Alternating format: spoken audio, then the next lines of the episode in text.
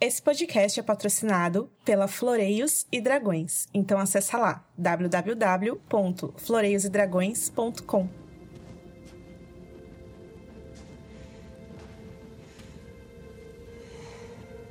Children of the forest made these. When?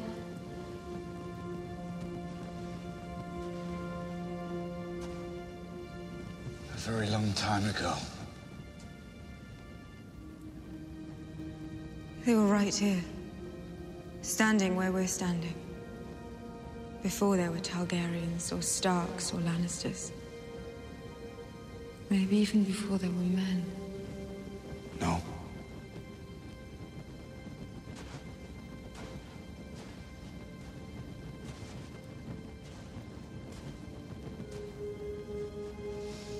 They were here together. The children and the first men. Doing what? Fighting each other.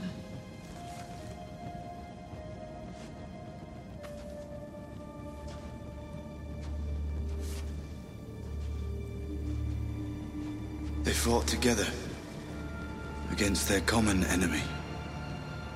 Despite their differences, despite their suspicions. Together. We need to do the same if we're gonna survive. Because the enemy is real. It's always been real.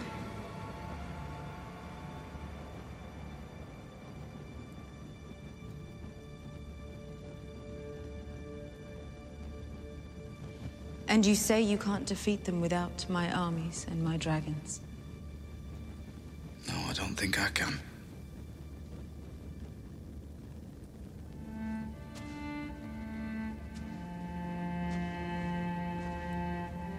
I will fight for you. I will fight for the North. When you bend the knee.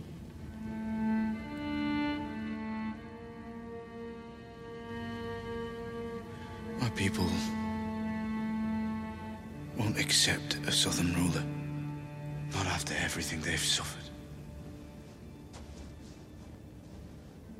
They will if their king does. They chose you to lead them. They chose you to protect them. Isn't their survival more important than your pride?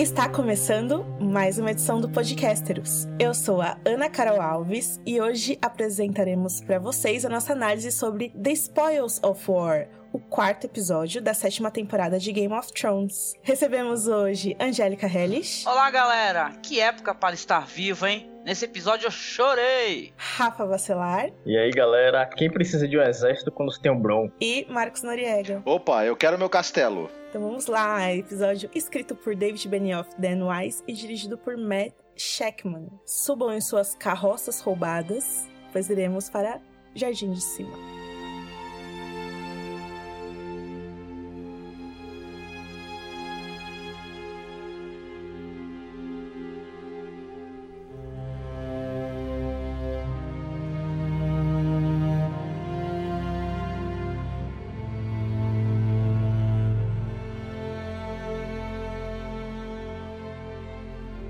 O episódio abre com a gente vendo a Marcia Lannister rumo a Porto Real após a batalha de Jardim de Cima. O Jaime retira. Ele, ele abre uma das carroças e colhe ali um saco cheio de ouro, né? E entrega o pagamento pro Bron. O Jaime parece um pouco irritado na cena, joga o saco de qualquer maneira assim em cima do Bron e o Bron percebe que ele tá um pouco irritado. Ele até fala: "É, com certeza a Rainha dos Espinhos falou alguma coisa que você não gostou de ouvir", o que a gente sabe que é verdade. E o Jaime fala: "Ah, cara, seja lá o que eu fiz para ela, o que ela fez para mim, eu vou guardar minhas confissões pro Alto Pardal". Daí o Bron fala, é, cara, mas não tem mais Alto Pardal. Ele, pois é, não tem mais. É estranho isso, né? Tipo, ninguém mais em Porto Real tem fé. Ok. Não tem mais igreja, não tem mais nada. Enfim, aí o Bron começa com aquelas gracinhas características dele, falando que o prêmio dele ainda não foi pago, mesmo depois de ele ter recebido aquele puta saco de moeda. Enfim, o Bron fica brincando, dizendo que não, o prêmio não foi pago pra ele e tal. Ele fala, ah, cara, será que eu posso ter esse castelo aí pra mim? Aponta pra gente de cima. Deixa me falar, meu, você não vai querer isso. A Daenerys vai chegar logo mais pra tomar o castelo em retaliação, com certeza, porque a gente zoou pra caramba aqui. Cada vez que tem alguma coisa que vai ter um grande potencial para dar merda e o Jamie tem que fazer, ele chama o Bron e promete um castelo. Só que aí ele fala que na próxima ele recebe. Tyrion chamou o Bron também, né? O Bron é mó pau pra toda obra, né? E, realmente. Só não sabe cobrar, né? Depois, que, depois de fazer o trabalho, porque já tá, tá com meia dúzia de castelo já, né? Não, o que não falta em extras é castelo vazio. Tem aí, cara. Uhum. Pouco é, tempestade. É Antes deles irem pra Dorne, né? Que ele tá com a Lolis na praia assim e o Jamie ele promete que vai casar Bron com uma mulher melhor, não sei, um castelo melhor. Promete uma coisa assim pra ele. Ah, é verdade. Isso, justamente. Não, e a Lolis tem uma irmã mais velha, né? Que ela não tá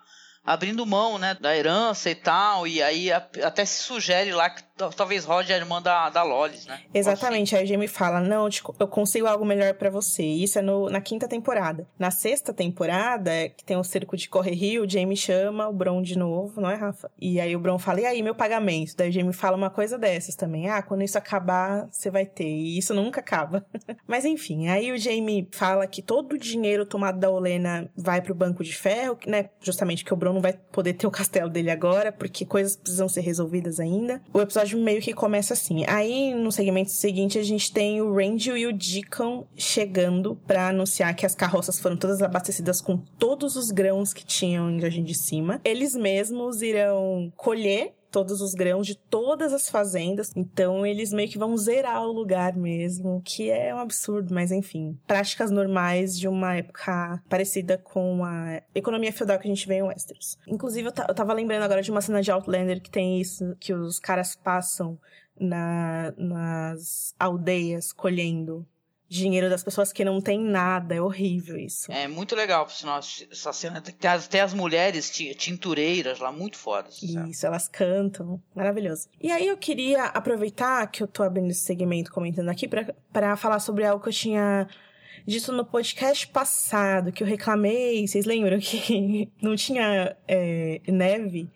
Em Westeros e que isso era um absurdo porque o inverno chegou. E aí, conversando com outros amigos, eu acabei achando uma fala do Martin sobre isso. Eu não sei se vocês sabiam, tinham visto também, perguntaram para o Martin se no sul nevava. E ele respondeu: sim, algumas vezes, em alguns lugares. Nas Montanhas da Lua, no vale, óbvio que neva, como a gente até viu na série. As terras fluviais e as terras ocidentais nevam menos, mas em alguns lugares. Em Porto Real, com pouca frequência você vê neve. E nas terras da tempestade, raramente. Vila Velha e Dorne quase nunca. Foi o que ele falou. Só que tem uma questão interessante sobre isso, que eu acho que a expectativa das pessoas em relação a ver neve em Porto Real, que eu acho que vai muito além da visão da Dani na Casa dos Imortais, mas o fato de que no epílogo da Dança dos Dragões, a neve já tá batendo nos calcanhares das pessoas em Porto Real. Tá lá no segundo parágrafo, primeiro segundo parágrafo do, do capítulo. É, a neve caíra em Porto Real a maior parte da noite. Do lado de fora, os montes estavam na altura do tornozelo. Aí o Kevin Lannister puxa o manto e tal para poder andar. A fala do Martin falando que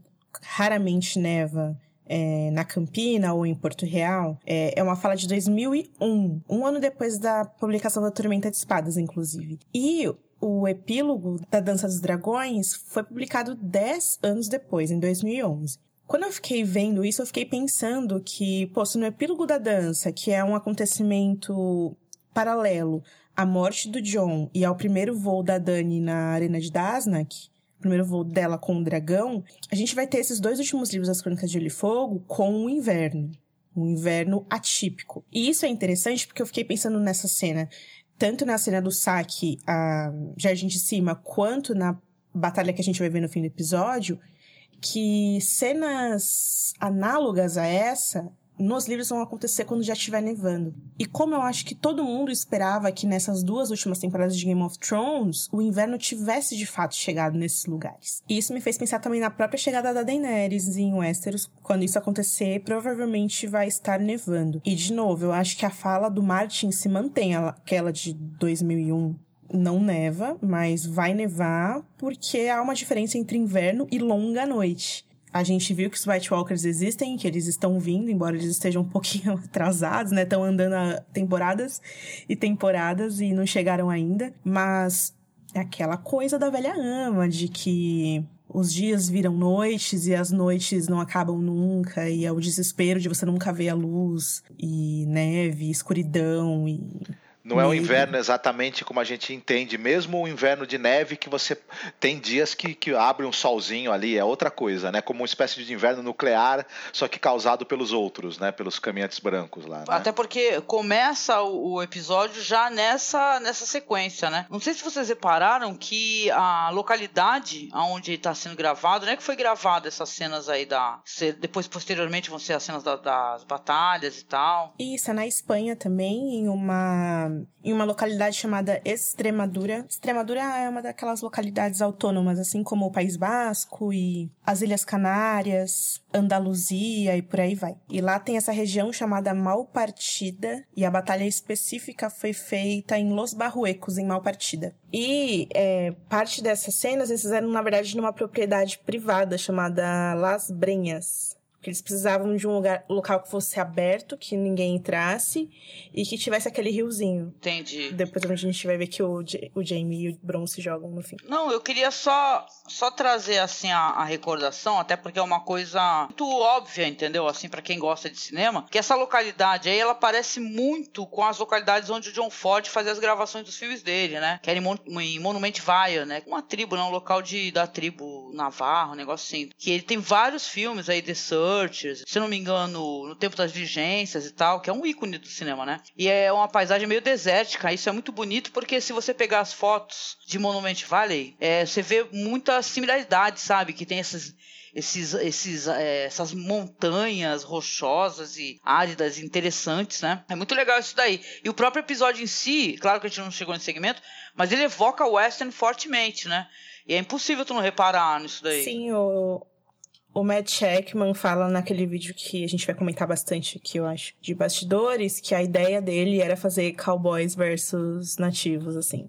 A ideia principal. É, assim. ele, ele se inspirou que... no, nos filmes do John Ford, né? Dá pra perceber e tal, um pouco assim. Mas é muito legal isso daí. É estranho, né? Eu lembro que as pessoas estavam no Twitter colocando, ah, que isso? É Westworld, é, Game of Thrones virou Westworld? Não, acho que Game of Thrones se inspirou muito no John Ford, isso sim. É, tem vários filmes de western, assim, esses espaguetes, aqueles italianos principalmente, que são filmados nesse deserto, né, na Espanha. O, o de. Tabernas, que eles usaram na temporada passada, lá com a Daenerys e os Dothraki. Essa paisagem aí ela é muito comum nos western espaguete, nos filmes do, do Sergio Leone. É, o, é, o, é, o, é a paisagem do John Ford pro cinema europeu. Né? O diretor de fotografia desse episódio também foi diretor de fotografia de episódios do Westworld. Não por coincidência, né? É, bem legal. É, rolou uma confusão em relação à geografia, até eu mesma me confundi muito, porque eu não entendi onde eles estavam. E aí eu fui lá no sino na sinopse da HBO, e eles falam que nessa primeira cena eles estão. Na verdade, mostram onde eles estão, né? Que eles veem o castelo da Olena lá ainda. E aí a batalha acontece em outro lugar. A batalha acontece já próxima a Porto Real e Pedra do Dragão mesmo. É por isso que a Daenerys, enfim, consegue chegar sim, a tempo. Sim, o pai do, do, do Samuel Tarly fala pro, pro Jamie que o ouro já tá dentro dos portões de Porto Real e, a, e, o que a gente vê, vai ver no final é o finalzinho desse comboio, que já tá também chegando lá, ou ia chegar, né? Melhor dizendo. Mas sabe o que eu acho engraçado? Tem toda essa questão dos Dothraki que foram um dos grandes protagonistas desse episódio. E eu achei a cena da batalha, toda a localização, que, é claro, bebe muito do western, muito parecida com essas e as pradarias dos Dothraki, né? Aquelas montanhas e, e tal. É a segunda cena, é Porto Real. Nós vemos a Cersei lá na sala dela, né? Com aquele mapa gigantesco de Westeros. E a gente vê que o Nestores ele tá impressionado, dizendo que nunca viu uma dívida ser quitada em uma parcela com tanta rapidez e eficiência, né?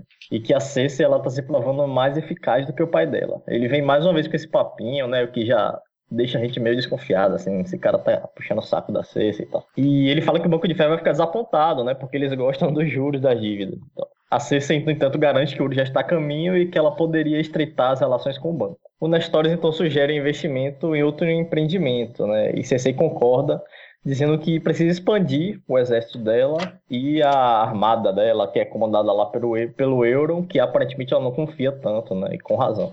É, ela fala que o Kaiban já abordou a Companhia Dourada para trazê-los ao serviço dela. Né? A Companhia Dourada, para Angélica e o Marcos que não leram os livros, na própria série o Davos fala que eles são uma das maiores companhias mercenárias. Eles são tipo dissidentes daquela da rebelião Blackfire, né? um né? dos fundadores fugiram, dele é o Assamargo, que foi um dos, um dos caras que foram exilados depois da rebelião Blackfire. E no livro eles têm um papel importante, né? No quinto livro. Eu não sei se eu falo, que é um papel que está sendo incorporado na Daenerys na série, na própria é, Daenerys. Na Daenerys e na Cersei, que ela vai ter a companhia dourada, e no Jon também, porque eu acho que essa imaturidade que a gente vê no Jon é muito o jovem grife, sim. Aí o Nestores ele fala que a companhia já auxiliou a recuperar pagamentos em atraso e CC se impressiona, né, dizendo que também pretende recuperar coisas que pertencem a ela. Ela tava falando de Casterly Rock? Do que, que ela tava falando? Que ela quer recuperar de volta? Acho que não, não, não pode, não deve ser Casterly Rock, porque não sei, eles se fizeram tão, com tanta. O único objetivo dela agora é. Comandar todos os sete reinos. Todos os sete reinos e as pessoas que vivem nele. Mas é um bagulho meio assim, né? A paz através da guerra, da destruição. Né? Interessante, eu, eu, gostei desse diálogo e eu tô vendo a ambição desse de Ticho, né, do, do, do Nestores aí, que caraca, tipo assim, tu vai me pagar, mas ó, não vamos cortar a relação, hein? Eu vi o pessoal reclamando desse núcleo, falando: nossa, o núcleo de Porto Real tá tão parado que a Cersei precisa que o cara do Itaú vá, vá lá. Mas eu acho que esse é um dos núcleos mais consistentes que a gente tem. E, eu, e é muito legal as cenas com ele. Ele é um ator muito incrível. Somos nós quatro muito fãs. Não, e, a, e a atuação da Cersei nessa, nesse jogo é uma das coisas que move a história atualmente, né? Não dá para dizer que não acontece nada nesse núcleo. Na, na, verdade, as coisas acontecem em grande parte por causa do que acontece nele, né? Mas sabe que é uma coisa interessante? O pessoal é, comentou isso na semana passada, a gente até deixou de falar. Quando a Cersei serve o vinho para ele no episódio passado, ele recusa. E teve uma cena em que ela ofereceu o vinho pro Alto Pardal e ele recusou também. O que eu não sei se é meio que uma rima temática, falando assim, esse, esse cara ainda vai me ferrar, sabe? Esse cara ainda vai ferrar a Cersei. Podem ter lembrado de como é que morreu um dos filhos dela e aí pensam, sei não, viu? Deixa eu deixar ela tomar primeiro, vai saber, né? Ah, uma coisa... Eu não sei se a gente comentou isso no episódio passado, mas é engraçado porque ela fala, em 15 dias você vai ter o seu ouro. Isso quer dizer que o, Jamie, em 15 dias, viajou até Jardim de Cima, ganhou a batalha e, voltou com o ouro. É aquela questão de viagens rápidas, né? Que a gente já não vai mais comentar isso aqui, porque não tem mais espaço, né? Faz parte, vamos embora. Mas é só como curiosidade mesmo. Em Winterfell, aí o Mindinho sorri timidamente, expressando seus sentimentos, né? Dando uma de paisão, né? Sentir isso daí, que ele, que ele fica nessa vibe meio, ah, eu posso ser teu teu padrasto, ou posso ter teu, ser teu cunhado, né? Agora é mais paizão. É um misto dos dois. Bom, enquanto isso, vemos Bran impassível, né? Porque agora ele não tem mais alma. Brincadeira. É, ele cita Kathleen, fala que tudo que você quiser eu faço para você. Aí dá um presente pro Bran, que é o presente, que é devolver para ele uma arma que um inimigo tentou machucar o Bran com ela, enfim. Vou dizer uma coisa que eu acho que é o que a gente vem falando aqui desde o começo da temporada, que é o fato de que essa temporada tem poucas cenas internas, então todas as cenas internas eu valorizo muito. Essa especificamente, eu achei a composição linda, né? As cores, o laranja e o azul. Ah, é, ah, mas não, mas a, iluminação ela tá ali para refletir um pouco cada personagem, o que cada um deles representa, na verdade, não é nem é, porque porque na verdade é, é até complicado pensar no Bran como alguém atualmente como alguém quente, né? cheio de sentimentos. Cara, o Bran é internet, cara. Ele não, não tem sentimento, entendeu? Sim, sim. Tem, e, e, essa, e essa, essa coisa da penumbra, do, da iluminação mais azulada do Mindinho, é, ele é um cara que subreptício, né? Tá ali sempre nas sombras, tramando, negociando. Quando ele fala com os jovens nessa série, ele fala sempre com aquela voz de certa ternura e condescendência forçadas, porque ele quer, ele está forçando uma, uma simpatia, né, uma aproximação mais emocional, lembrando de coisas do, do passado que tem um forte fundo emocional. É o papel dele, né, cara? Ele é, ele é o boca de veludo, né? Ele fica falando as paradas, só Mas, que é só. É eu achei que tem uma coisa interessante. Esse diretor, o Shackman, ele dirigiu coisas como Mad Men, It's Always Sunny em Filadélfia. Ele é um cara que ele é muito bom para dirigir atores e para dar significado para diálogos, dar peso para diálogos. E você percebe muito essa habilidade. Os, os, diálogos nesse episódio tem um timing muito bom, tem sempre alguns elementos de cena que reforça de alguma maneira. É, você percebe que a interação entre os atores está boa, porque você tem um diretor ali que também quer tirar o máximo daquela fala ou, ou daquele, daquela troca de palavras entre as pessoas. Bem bacana, assim, eu, eu achei que tava muito bem trabalhado isso. É, o Matt Shackman, ele dirigiu um dos últimos episódios de Six Feet Under. Série maravilhosa da minha vida, essa série. Acho que tá muito mais na mão do montador. Eu acho que esse episódio aí, ele tem muito, assim, fortemente a questão técnica de efeitos especiais e tal. Né, Sim, é... eu não sei se vocês viram que vazou o roteiro Vazou, né? né? Tô sabendo. Desse episódio. Mas não li. E aí, é, ontem eu tava conversando com o Felipe Bini sobre esse roteiro, com o Felipe e com o Alan Veríssimo. Eles me mostraram várias coisas que ficaram de fora. Parece que o roteiro falava que o Tyrion é, olhava com muito amor pra Daenerys e a Mera olhava com muito amor pro Bran. E como que você coloca isso sem falar, né? É muito do ator mesmo e muito de um timing. São alguns detalhes que podem ter ficado de fora da montagem ou que, enfim, né? Um outro exemplo, por exemplo, que disseram que estava no roteiro, é que a área pensa em matar os guardas para entrar em Interfell, mas aí ela pensa melhor e desiste. Vamos lá. Então o Bran é, pergunta é, se ele sabe quem é o dono da adaga, né? Falando isso interessante que eu já falei, opa, ele sabe que já acessou o banco de dados, né? Já vi lá, opa, adaga de fulano de tal, feita não sei aonde, viu o cara lá forjando o bagulho, fazendo os entalhes, né? Aí ele fala que não, e fala, pô, essa pergunta deu início à Guerra dos Cinco Reis, que de alguma forma essa adaga fez o Bran ser o que ele é hoje, obrigado a sair de casa, ir além da muralha, e tem certeza que o Bran viu coisas que muitos não acreditariam. E o Bran, ele apenas olha para a adaga em seu colo e a coloca em seu colo novamente. E o Mendinho continua ali interpretando o tiozão feliz, né? E falando que o Bran com certeza passou por dificuldades inimagináveis, encontrou muito caos no mundo, ao que o Bran responde: o caos é uma escada, encarando o Mindinho com seus olhos profundos e castanhos. Aí o Mindinho ele fecha o semblante, né? E aí nós vamos ver a Mira abrir a porta com pressa. E o Baelish pede desculpas pelo incômodo, Lord Stark né? Fica meio em stand-by aquele papo ali, né? E o Bran responde que não é o Lord Stark. o, Bran, o Bran é o Ticho, né? Não, não me chame de, de Milord, não, não, não, não, não, Eu acho que todo mundo se lembra, né? Da cena lá do episódio Clean, da terceira temporada. A cena do discurso do Midinho sobre o caos ser uma escada e tal. É uma, um diálogo que ele tem com Varys. É terrível isso, porque a cena revela que o Joffrey matou a Ross daquele jeito horrível. E é a cena também serve como voice-over lá pra escalada na muralha, né? Ele falando. É isso, exatamente, exatamente. Tem até a trilha que chama. Como chama a música? Eu acho que é Chaos is a Letter mesmo o nome. Enfim. E uma outra coisa interessante é tudo ao redor dessa adaga. Que essa adaga foi a adaga que o Mindinho traiu o Ned, né? Que ele... Na verdade, e... não foi ela, não. Na série, não. No livro foi. Na série, não foi? Foi uma série... Foi uma bem normalzona que eles usaram. Acho que eles se passaram nesse detalhe. Essa adaga não é a que é usada na tentativa de assassinato do Bran? Isso, exatamente. Tem todo um lance. O Bran pergunta se o Mindinho sabe de quem é a adaga e o Mindinho fala que não sabe. Nos livros, a adaga era do Robert, que depois foi pro Joffrey. Que a tentativa de assassinato o Tyrion descobre, que foi o Joffrey que tentou assassinar o Bran. Agora, na série, isso nunca foi endereçado, nunca foi respondido e tal. Não sei se eles vão ir pra uma outra questão e falar que a adaga sempre foi do Mindinho e que o Mindinho que tinha mandado matar o Bran, não sei o que, que vai ser. Por ordem, possivelmente, da Cersei, né? Na verdade, no livro é o Joffrey mesmo, né, que arma essa parada aí.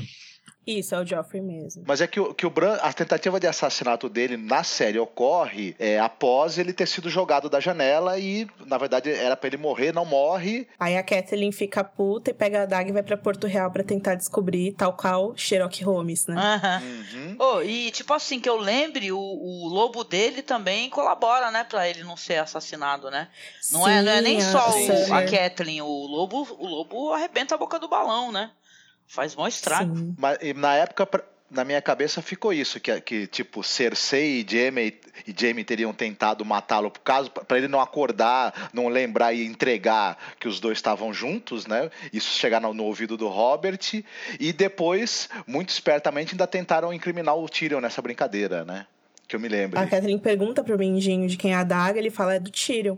Aí é por isso que a Kathleen prende o Tyrion, e é por isso que a gente conhece o Bron, porque no meio do caminho do lado da prisão do Tyrion, eles encontram o Bron, e aí eles vão para pro vale, e aí tem um julgamento por combate, enfim. Todo o lance do Joffrey ter feito isso no livro é porque fica implícito que ele fez isso para impressionar o pai, porque desde que o Bran caiu e ficou em coma, todo mundo no castelo ficava falando que era melhor se ele tivesse morrido para que é, ele não sofresse e também atenuasse o sofrimento da mãe e do pai e tal. E o próprio Robert fala isso, né? E é claro que os Lannister também falam isso, porque eles não querem que o Bran acorde. E aí fica implícito que o Joffrey fez isso para impressionar o pai mesmo, para ajudar de alguma forma. O Joffrey completamente twisted, né? Enfim.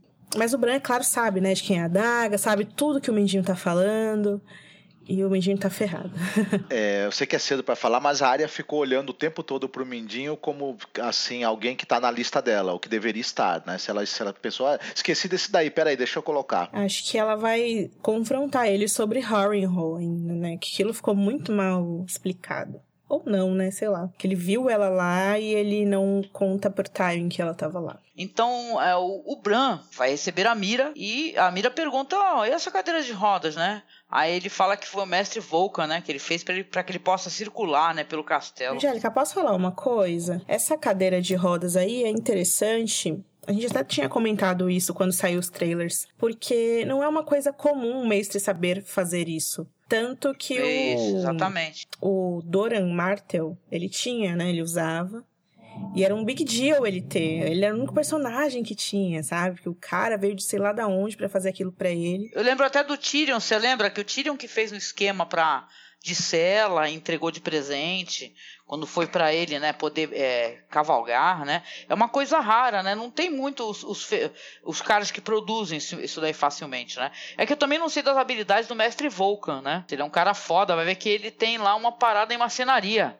Ele tem um elo de é, madeira, é, vai ser que, né? verdade, né? porque conta ele não sabe fazer, ele não sabe, ele não sabe dizer pra Sansa quando foi o último inverno, quanto tempo durou.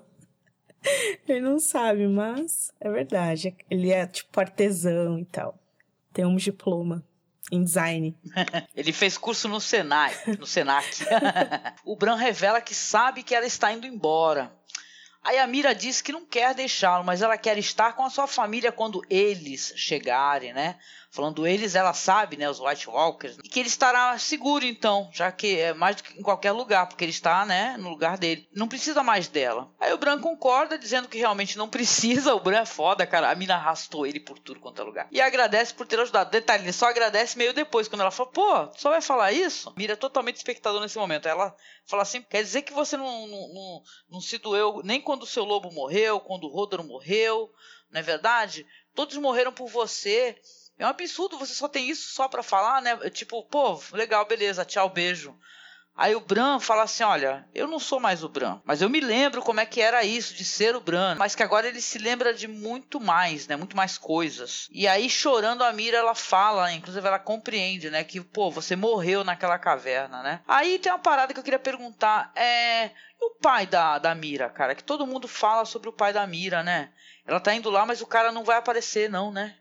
É, na, na história? Boa pergunta, sabe por quê? Lembra que eu falei para vocês que coisas que estavam no roteiro que vazou não foram pro episódio? No roteiro fala assim: Mira chora e se despede de Bran, de Winterfell e da série. Era isso que estava escrito no roteiro que vazou. É muito triste. Gente, não sei se vocês pararam pra perceber, mas a gente só tem mais nove episódios. Sim, sim. Porra, Howland Reed era importante, né, cara? Porque ele sabe lá do negócio do John. Que é filho do Rey e tal. Os caras só tiraram mesmo, Eu tenho né? esperança que voltem. Nunca, nunca se sabe, né? Eu acho que ele pode aparecer na, na, na nova temporada, né? Porque, até porque, mesmo com os custos, mesmo com os episódios reduzidos e tal, eles têm sempre mantido um personagem novo, assim, por temporada, né? Esse ano a gente teve Sim.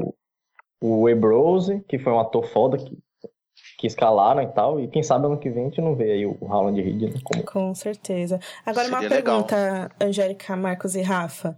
É, o ela fala que o Bran morreu na caverna. Eu não sei direito como funciona o download dele, mas o Bran ainda era o Bran quando ele encontrou o Benjen, né? Depois que ele ficou bizarro. Né, obviamente. Como é que ele não lamentou em nenhum momento o lobo dele, o verão? Nada, zero, entendeu? E, se, e segue, segue o barco, né? É que o... Segue o negócio e né, teve esse diálogo para isso, cara. O Isaac fala que os produtores pediram para ele ler Watchmen para interpretar o Bran como se fosse o Dr. Manhattan. Então, uma porra, botar o Dr. Manhattan, que é outra questão.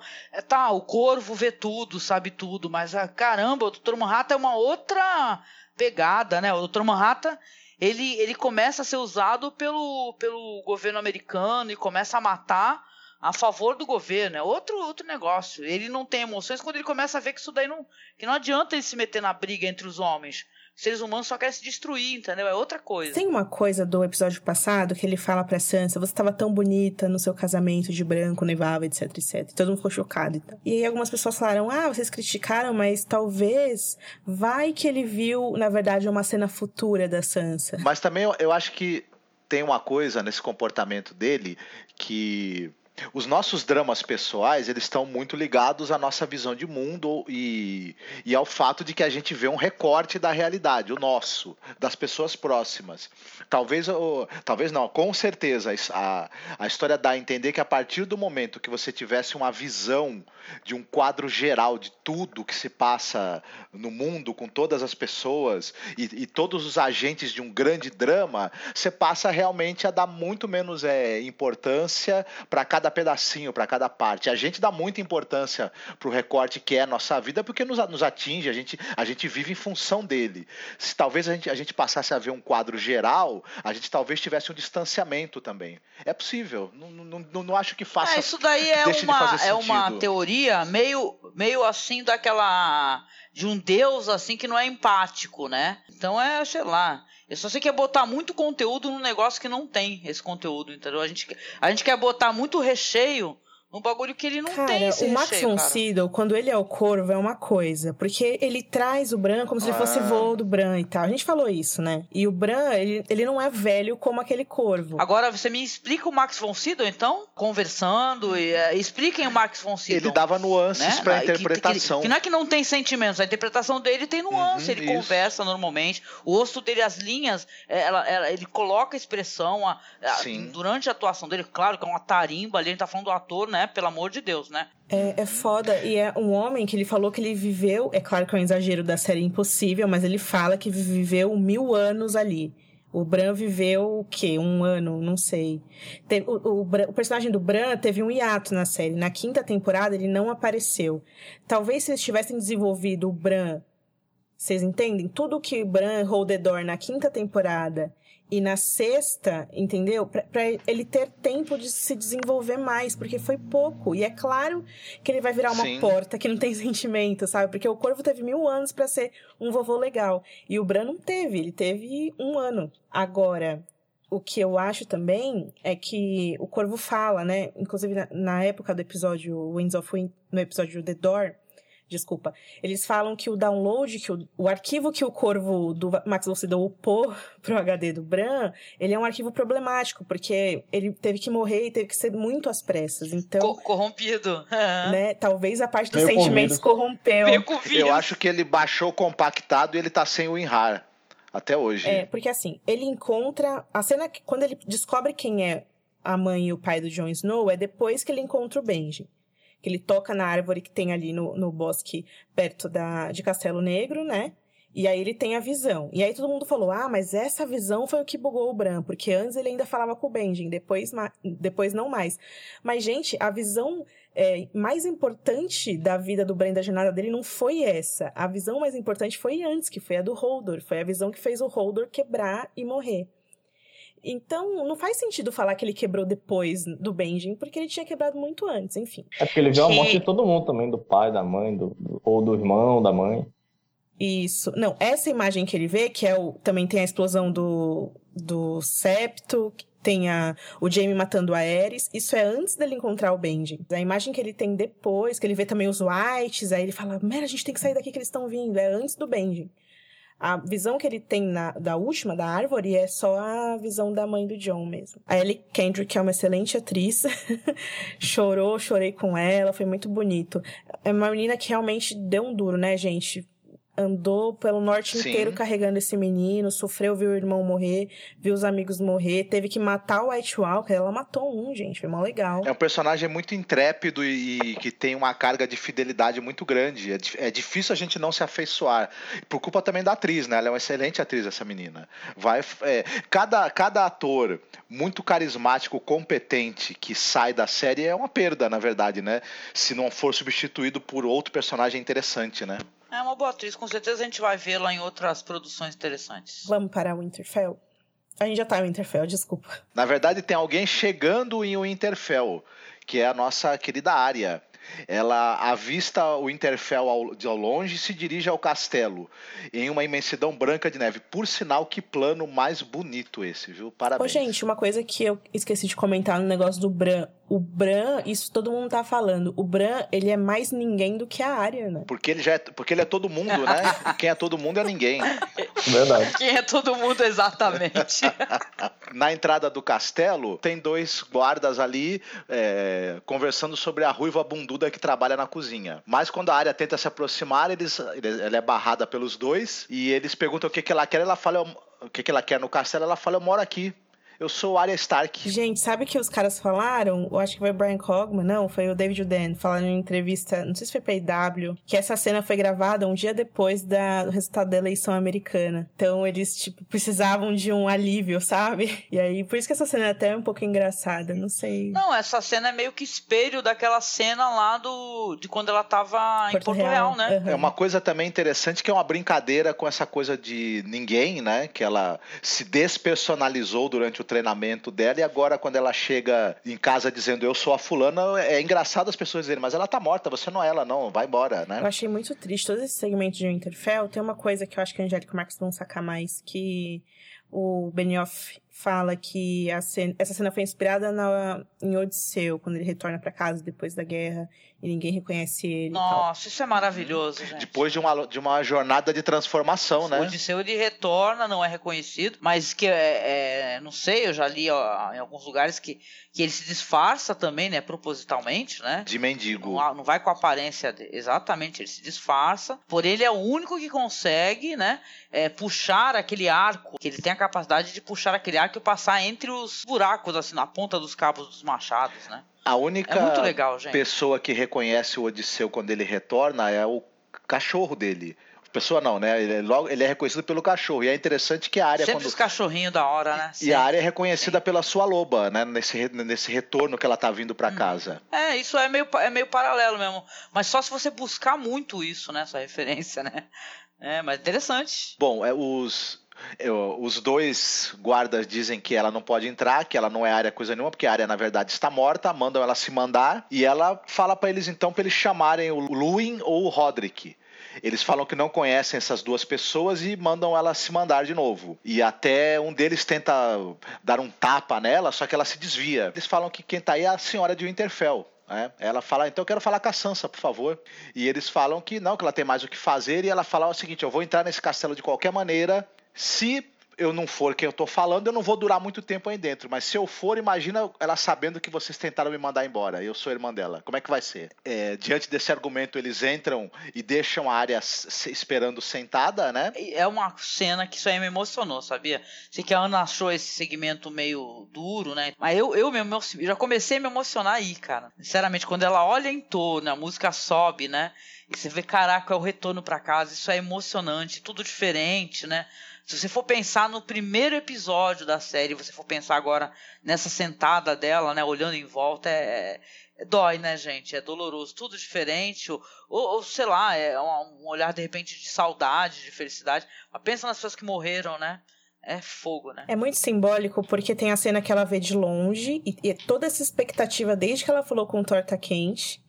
E aí, quando ela chega, tá tudo queimado, tudo destruído. Aquelas pessoas, ela não sabe mais quem são. As, a, os estandartes sujos, né?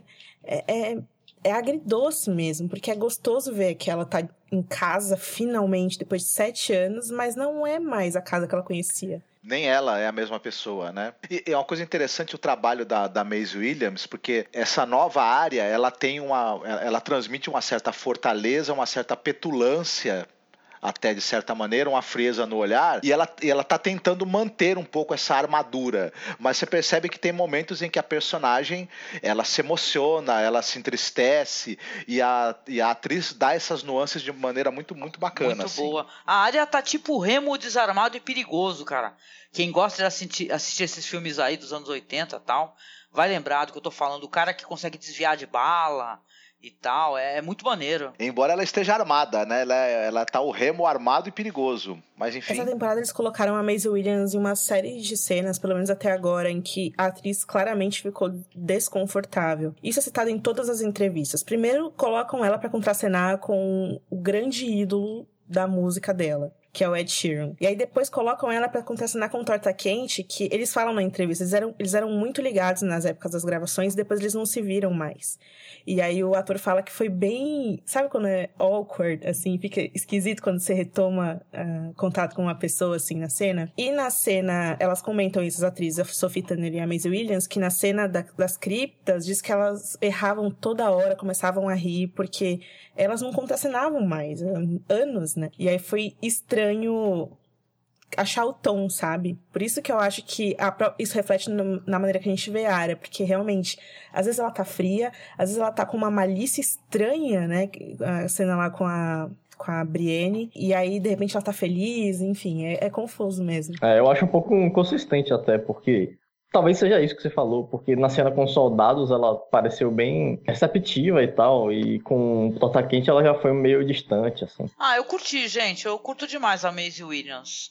Eu não sei, eu não sei dessas questões de bastidores, se ela era amiga de um, amiga do outro, mas eu acho que quando ela vai desempenhar o papel dela, ela manda ver, pô. É legal demais, assim, ela traz emoção, ela consegue colocar emoção e emocionar a gente. E ela tem uma fisicalidade muito boa também na, na, na atuação, ela, mistura, ela junta essas duas coisas importantes para esse personagem, né? Sim, uma atriz excelente. Essas pequenas diferenças que a gente vê é mais culpa do, de outros fatores, né? Não dela. Ela faz o trabalho dela bem. Ela percebe uma certa desolação no local, né? As pessoas estão ali trabalhando, é, preparando alimentos, confeccionando armas, mas ela percebe o, que o castelo sofreu com falta de cuidados e a gente percebe também é, resquícios de incêndios. Quando os dois soldados se dão conta, a área já se mandou. Os dois então se dirigem a Sansa que está em sua torre lidando com alguns documentos. Pelo que eles falam e, e das pessoas por quem a área perguntou, a Sansa logo imagina que, que se trata realmente da área e ela diz que ela sabe onde a menina está.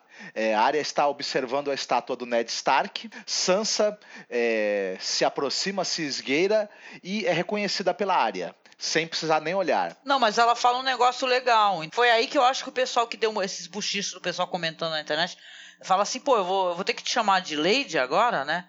Aí a Sansa fala sim. Mas aí depois ela sorri, aí uma vai pro, pros braços da outra, a Sansa corre pros braços dela, né? E depois essa situação vai se inverter também no final dessa cena bonita. Ela é calorosamente recebida pela Sansa, eu acho que ela ficou meio reticente, mas aos poucos, durante a conversa, as lembranças foram fazendo a emoção aflorar e ela, ela também abraça a irmã no fio, eu também achei isso bonito pra caramba, mas enfim. Ela, a Sansa diz a ela que John, John, John não está e Sansa está governando no, no, durante a ausência dele, e elas, elas falam sobre o reencontro que Sansa teve com o John, e que a Sansa imagina que se o reencontro dela com ele foi caloroso e ele, ela até fala que talvez o coração dele desse uma batida em falso, né? É, as duas observam Ned, a estátua, e veem que não foi um escultor muito habilidoso ou então foi alguém que não o conheceu pessoalmente porque não conseguiu reproduzir o rosto dele com perfeição. Achei mó bom lá, escultura. É mó boa. Eu achei mais legal no outro episódio que tem o John e o Mindinho. Nesse estava diferente, eu acho. Ah, eu achei que fosse o ângulo, não sei. É, sim, com certeza. A Arya pergunta se a Sansa foi realmente a responsável pelo assassinato do Joffrey, e ela fala que infelizmente não, ela queria que fosse. E a área até diz que tá, tem inveja do, do cara que matou o Joffrey, da pessoa que, que foi responsável. A área fala que não importa quantas pessoas tenha na lista de pessoas que ela quer matar, o Joffrey sempre esteve em primeiro lugar. A Sansa, obviamente, é, sabendo da, da, existência da tal lista de, de pessoas, ela dá uma risada, como assim, pensando assim, como é que essa menina vai conseguir matar todo esse pessoal que prejudicou a gente? E a área ri de volta também, né? Pensando, ela não sabe de nada inocente. As duas falam que tiveram jornadas longas e difíceis e não muito agradáveis, né? Cheias de dificuldades, que as histórias ainda das duas também não terminaram, ainda estão por ser escritos. O, o, final da história das duas ainda está por ser escrito. Então, nesse momento, a Arya retribui o abraço que ela recebeu da irmã no início dessa cena. A Sansa, então, ela avisa que o Bran também está ali, a área fica contente, né? Porém, o semblante da Sansa se fecha. E o da área também se fecha porque né, a Sansa pensou: ele tá aí, mas ele não tá não é muito bem o garoto que você se lembra, né, minha, menina, minha querida?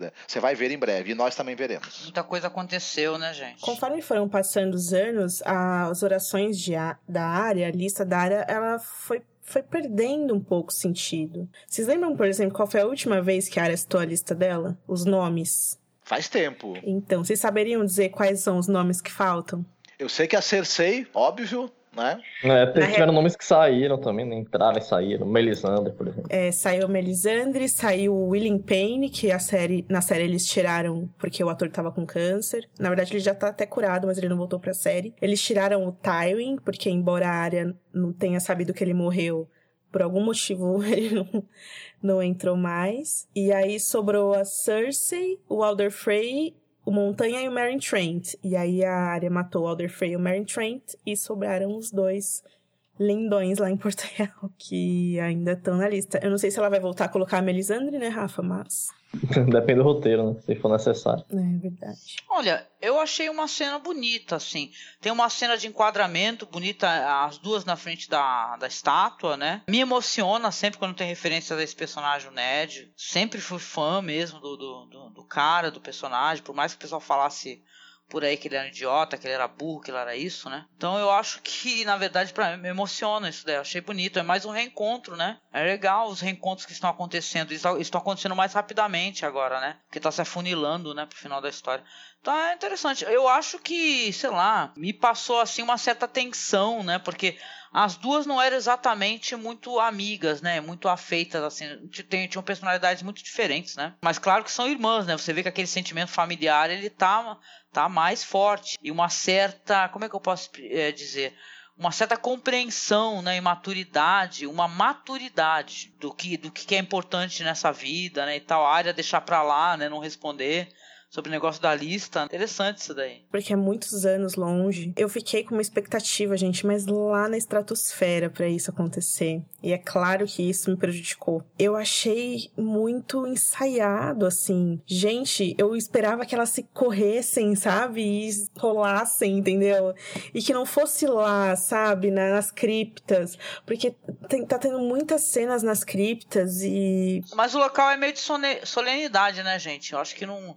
É que nem tipo tu rolar no cemitério, né? É meio por aí. É que eu, eu acho que todo, o pessoal tinha uma grande expectativa, obviamente, pro reencontro dos Starks, né? Depois de todos os, os, os, percalços que eles passaram, foram cenas com uma fervura dramática baixa onde você teve muitos silêncios, onde a gente esperaria talvez choro, abraços e uma música emocionada tocando de fundo. Tem algumas tensões e de desconfianças entre os personagens que a gente esperaria que fossem esquecidas é, a partir do, do, do, reencontro. Então, na, na verdade, realmente é, é, foi uma, como é que eu dizer, uma quebra de expectativa, de certa forma, é, emocional mesmo para o público, eu acho. Mas não deixa de fazer sentido dentro do, do contexto da história, faz um certo sentido que as coisas tenham sido assim. Não, eu acho que isso vai ser consertado sob a perspectiva de um outro, cara. Eu achei isso muito bonito. O olhar que a Brienne dá para aqueles três jovens caminhando, aquilo ali é, é muito bonito, gente.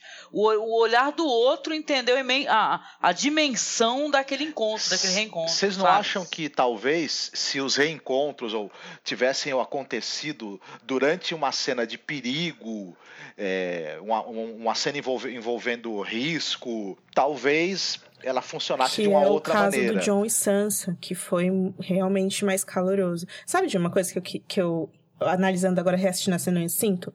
Eu amo a Maisie e eu amo a Sophie Turner. Muito essas meninas, sério. Só que eu acho que muitas das personagens, é, essas personagens principais femininas, elas são muito contidas. A Arya, ela era uma menina, tipo, maloqueirona da rua, jogada, aprendeu a dança da água, aprendeu tudo. E eu sinto que ela contida, sabe? É, eu sei que muito disso é a bagagem dela tá voltando pra um lar que ela não conhece mais. É... Mas ela pareceu tímida até. É... É claro que faz total sentido, gente, não, mas. Eu acho que isso daí é um desconforto no comum depois de uma, de uma vida de, de sofrimento e de, sabe, onde tu muda a tua cabeça. Muda o teu jeito, entendeu? É, se tu vai para uma guerra, tu não volta mesmo. Se tu fica encarcerado, você não volta mesmo. Isso é triste, não é? é, é, é vocês estão com, cobertos de razão, mas isso é triste demais. Você vê a área chegando na casa do preto e branco e batendo e falando, eu quero entrar sim. E quando ela chega no Interfell, ela não consegue fazer isso. Ela tem que enganar os caras. É triste isso pra mim, sabe? Talvez por isso que eu fui impactada e fiquei triste vendo esse reencontro. Não, gente, as coisas são diferentes. Né? A vida é dura. Embora no represeiro do Bosque Sagrado, o Bran aguarda suas irmãs. E na verdade ele estava acessando a internet, né, e tal, né? Mas aí elas chegaram para atrapalhar, né? O cara, o cara não consegue navegar, tá foda. Aí o Bran, friamente, diz que a Arya está em casa. Ah, você está em casa, né? E ela corre para abraçá-lo, desajeitada. Ele vai lá com aquela mãozinha, né, iluvadinha, né? Tá, tá bom. Aí ele diz assim, que a viu na estalagem do entroncamento e que vê muitas coisas agora. A área fica confusa. Aí a Sansa diz que o Bran agora tem visões. Ela falando isso é ótimo. É, o Bran agora tem visões, sabe? Tipo assim, a pessoa que não, não bota fé no bagulho. É, ele tem umas visões aí. Bran diz que pensou que a área iria até o Porto Real. Aí a área confirma assim meio, né? Ué, né? Aí a Sansa questiona o motivo e, e, o Bran responde que a área tem Cersei na sua lista. Aí a Sansa começou a falar: opa, mas como assim? Outra pessoa sabe de lista, né? Aí a área aperta os olhos tentando entender como é que o Bran sabe. Enquanto isso, a Sansa realiza que a área está falando, estava na verdade falando a verdade. É, sobre a lista. Aí ela pergunta quem mais está na lista da área. Aí ela disse que a maioria já morreu. a maioria já morreu na lista. Uns morreram na mão dela, outros morreram mais porque morreram mesmo, né? Aí a Sansa sorri. Enquanto Bran exibe a adaga do Mendinho, oferecendo então essa adaga pra, pra área. Aí a área, ela é, se irrita, né? Porque o Mendinho tá ali no castelo. A gente também, área, né? Pelo amor de Deus. Aí a Sansa descobre que esta é a adaga que usaram para tentar matar o Bran. É, se irrita, sabendo que o Mendinho deu aquilo pro, pro Bran, né? Esperando algo em troca. Ele fala assim: é, ele, não ele não é generoso, né? Ele só faz as coisas com, né, com intenções, né? Aí o Bran diz que não importa, pois ele não quer aquilo. E por isso agora é da área. A área pega? É maravilhoso. Fala, é, você vai me dar uma adaga de aço valeriano? É, essa cena maravilhosa. A Brienne e o Podrick estão observando. Aí o Podrick fala assim pra Brienne: pô você cumpriu seu juramento à Catherine, né? Estaria orgulhosa de você. Aí a Brienne fala: Ah, não tive nada a ver com isso, mas ela para e ia começar a falar, não me chame de Milady, um negócio assim. Mas ela fala apenas obrigada. Obrigado. Ela entende também que que de certa maneira ela tem alguma influência nisso, né? Isso é muito legal, gente. E ela tem, né? É maravilhoso. Mas sabe que eu acho que é mais que isso? Eu acho que. Acho que teve, teve uma entrevista da atriz falando isso. Se não foi a atriz, foi os produtores. Que a Brienne, ela tá sentindo que ela tá com uma enorme dívida com a Catherine ainda. Porque ela entende que esse reencontro, ela de fato não contribuiu muito. E talvez ele tenha acontecido tarde demais. Poderia, eles poderiam estar juntos há mais tempo. Mas se ela não ajudasse a Sansa, a Sansa não ia estar tá aí, né? Não, sim, com certeza. Mas eu acho que o, o ponto principal é que a Brienne sente que ela deve para sempre proteger aquelas crianças. Por isso que ela vai trabalhar e viver em função disso agora. Não é como se, se tivesse acabado, sabe? Tipo, ok, tá todo mundo em casa. Como assim? Só, só se o Tormund for pra lá também, cara, e ficar tipo uma vilazinha do Chaves, morando numa casinha. Ó, fanfic, galera, vocês gostam? Olha, fanfic, o Tormund retorna, ficam todos vivendo ali numa vilazinha, vão pedir açúcar um pro outro, né? E tal, receita de, receita de bolo de laranja e bolo de fubá cremoso. Mas assim, gente, é, é, é, triste, né? Se for assim, cara, eu fico até triste pela Brienne, sabia? Porque eu não sei se eu quero ela sendo ali uma. alguém que tem, tem que cuidar o tempo todo deles, entendeu? Eu queria que ela tivesse uma vida. Lembra que tu falou uma vez que queria que ela, eles fossem felizes? Eu, eu quero também. muito, mas eu acho, Acho que ela todo vai mundo. ser feliz, assim, Angélica, porque essa é a vida do cavaleiro, né? Você juramenta a serviço, é pra sempre. Os cavaleiros né, tinham, tinham até uma coisa de voto de castidade e tudo mais, viviam para a defesa dos seus senhores, essas coisas. Né? Não, não tô dizendo Ah, que a vá. Brienne seja, seja igual, né? Mas ela claramente vai continuar presa ao juramento dela. Gente, tem uma coisa muito legal que eles falaram na Comic Con. Teve uma pergunta lá no painel que foi: ah, se você fosse líder dos Sete Reinos, qual a primeira lei que você implementaria? A atriz que faz a Miss Sunday disse que ela é, construiria escolas em Westeros para as pessoas aprenderem a ler, escrever, história, matemática, ciência, enfim. O que é realmente uma resposta maravilhosa, né? E a atriz que faz a Brienne disse que ela permitiria que mulheres é, fossem cavaleiros. Eu ainda acho que o final da Brienne vai ser uma coisa assim, tipo, guarda real, uma parada assim, né? Tomara. Ma- Mas ela ela tá nesse- com esse sentimento de que ela fez muito pouco, mas pontualmente ela foi muito importante, tanto para Sansa quanto para a área também, não, não esquecendo que ela, que ela acabou é, enfrentando o cão no momento chave que fez com que a área ficasse livre para continuar o caminho dela, né? A cena deu muito a entender que a Brienne tava puta por estar levando um pau, sabe? O que eu, eu- eu sinto que, na realidade, o que a Brienne fez é não machucar a área, né? E deixou a área brincar ali. Mas a atuação da atriz e, enfim, a cena como todo deu, a- deu a entender isso, né? Que a Brienne tava levando um pau mesmo. É isso, deveria ter mostrado uma coisa e acabou demonstrando outra. né? Sabe, porque a gente já teve uma cenas dessa maneira, assim, de luta, de, de cavaleiros com armadura pesada, enquanto o oponente tá sem armadura e tem muito mais leveza durante a luta. Eu, eu gostei muito da cena, fiquei muito emocionada, porque quem me conhece aqui, quem escuta o podcast, sabe o quanto eu, eu gosto do Ciro Forel, eu, a gente brinca tanto, né, de uma hora ele voltar, né, é, o pessoal até pipocou uns memes aí quando ela fala é ninguém, né, e tal, que quem ensinou ninguém, que aí tem a cara do Ciro Forel do lado assim, né, porra, né, mas foi emocionante, ali eu vi a, a dança da, da dançarino das águas, né, ao, do que o professor de dança ensinava, de certa maneira, É, foi tudo muito interessante, eu, eu acho que na, a Brienne, ela, não posso julgar isso de uma maneira correta, porque eu não tenho entendimento de lutas, né, não luto porra nenhuma, né, mas assim, mas eu, eu penso que é, a pessoa que com, com muito mais peso no corpo é muito mais difícil, e ela até, é, aquela luta com uma espada pesada, né, a outra tá lutando com uma, é quase uma esgrima, né, que ela tem uma espada fininha, né? E tem muito mais leveza, né? Foi- meio contraponto, né? Uma da outra. Eu acho que tem a- o, o fator surpresa. A Brienne não tava esperando isso. E eu acho que ela talvez nunca tenha visto isso. Porque, na real, a gente vê uma luta assim, com dois adultos, que é o Ciro Forel e o Meryn Trent, com uma armadura pesada, e um cara que era a primeira espada de Bravos. E a primeira espada de Bravos não resistiu e morreu, mas a área consegue, enfim, ser superior a Brienne. É só essa comparação. Não morreu, não. É, Não morreu. Vam- Vamos deixar no ar, vamos deixar no ar. Mas o meu ponto é esse, entende? É que a gente já tinha visto isso. É claro que, por todos os motivos do mundo, a gente pode acreditar que a área é melhor que o Sírio. Ela passou por coisas, ela foi treinada como uma assassina. É, tem a questão dela querer se provar, tem a questão dela ser mulher, que é muito diferente mesmo. E, e outra, né? O Sírio Forel era um cara que é 100% amor. Um cara bom, né? Que usava o, o negócio pro bem. E a área não usa pro bem, a área usa pro, pro mal. Ela virou uma pessoa que faz Ela coisas segue, ela terríveis, segue o que o Ciro Forel ensinou. O que, que nós falamos pro Senhor da Morte? Not today. Essa luta, Mas- ela reflete Eu, eu várias acho que lutas, a. né? A do Oberyn, Desculpa. inclusive, com o Gregor É. lá, que é um cara mais rápido. Tem na primeira temporada o Jorah com armadura enfrentando um Dothraki, né? A própria Brienne com o cão, porque apesar dela ser enorme, o cão é maior do que ela, né?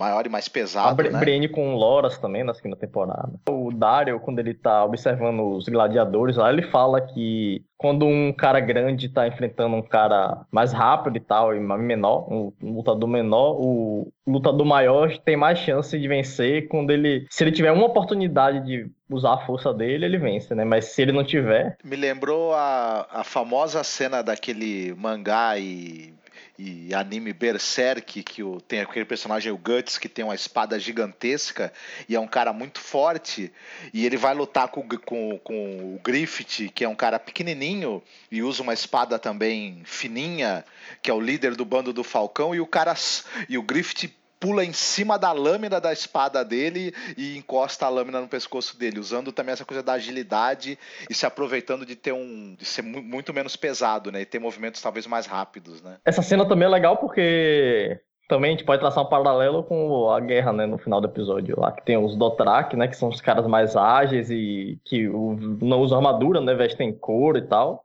contra os Lannisters, que são Uhum. Agora, a, Gwendo a Gwendolyn fala que. A atriz fala que foram meses de treinamento, porque claramente não usaram dublês, nem nenhum efeito. E dois dias de gravação para essa cena aí. Deve ter sido fácil mesmo. Caramba! É. Você percebe que a cena tem bastante cortes. Não, mas ela é bem cortada, ela tá bem editada, sim, bem sim. montada, eu gostei. Depois de umas piruetas muito loucas, né? Ela. A Brin consegue desarmar ela tirar, tirar a agulha da mão dela, mas a área é, dá uma reviravolta, né? E usa a daga para poder é, virar a luta, né, pro lado dela. E aí as duas se divertem com aquilo e Brini pergunta: "Ah, com quem que você aprendeu isso?" E a área responde: "Com ninguém". É, tecnicamente o que a área de deveria ter aprendido me melhor nessa jornada dos últimos dois anos é a mentir. Foi uma boa resposta. Fila da mãe, né? Resposta, né? Nem pra falar do Círio Forel, cara, pra gente, nem, nem pra ela acreditar um pouquinho só ele, falar assim,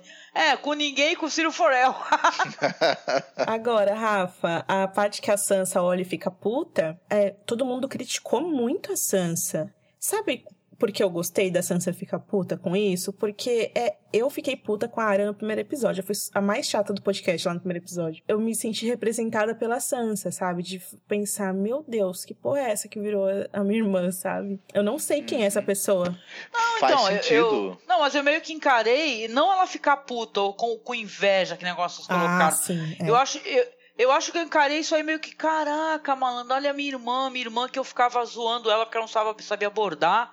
Olha o que a minha irmã tá fazendo, eu não sei mais quem é a minha irmã. Eu acho que foi meio isso, entendeu? Não foi a inveja, não foi nada. Ah, que nem o pessoal colocou assim, ah, é, eu sou Lady, ela é, sei lá, uma lutadora do Não foi nada disso.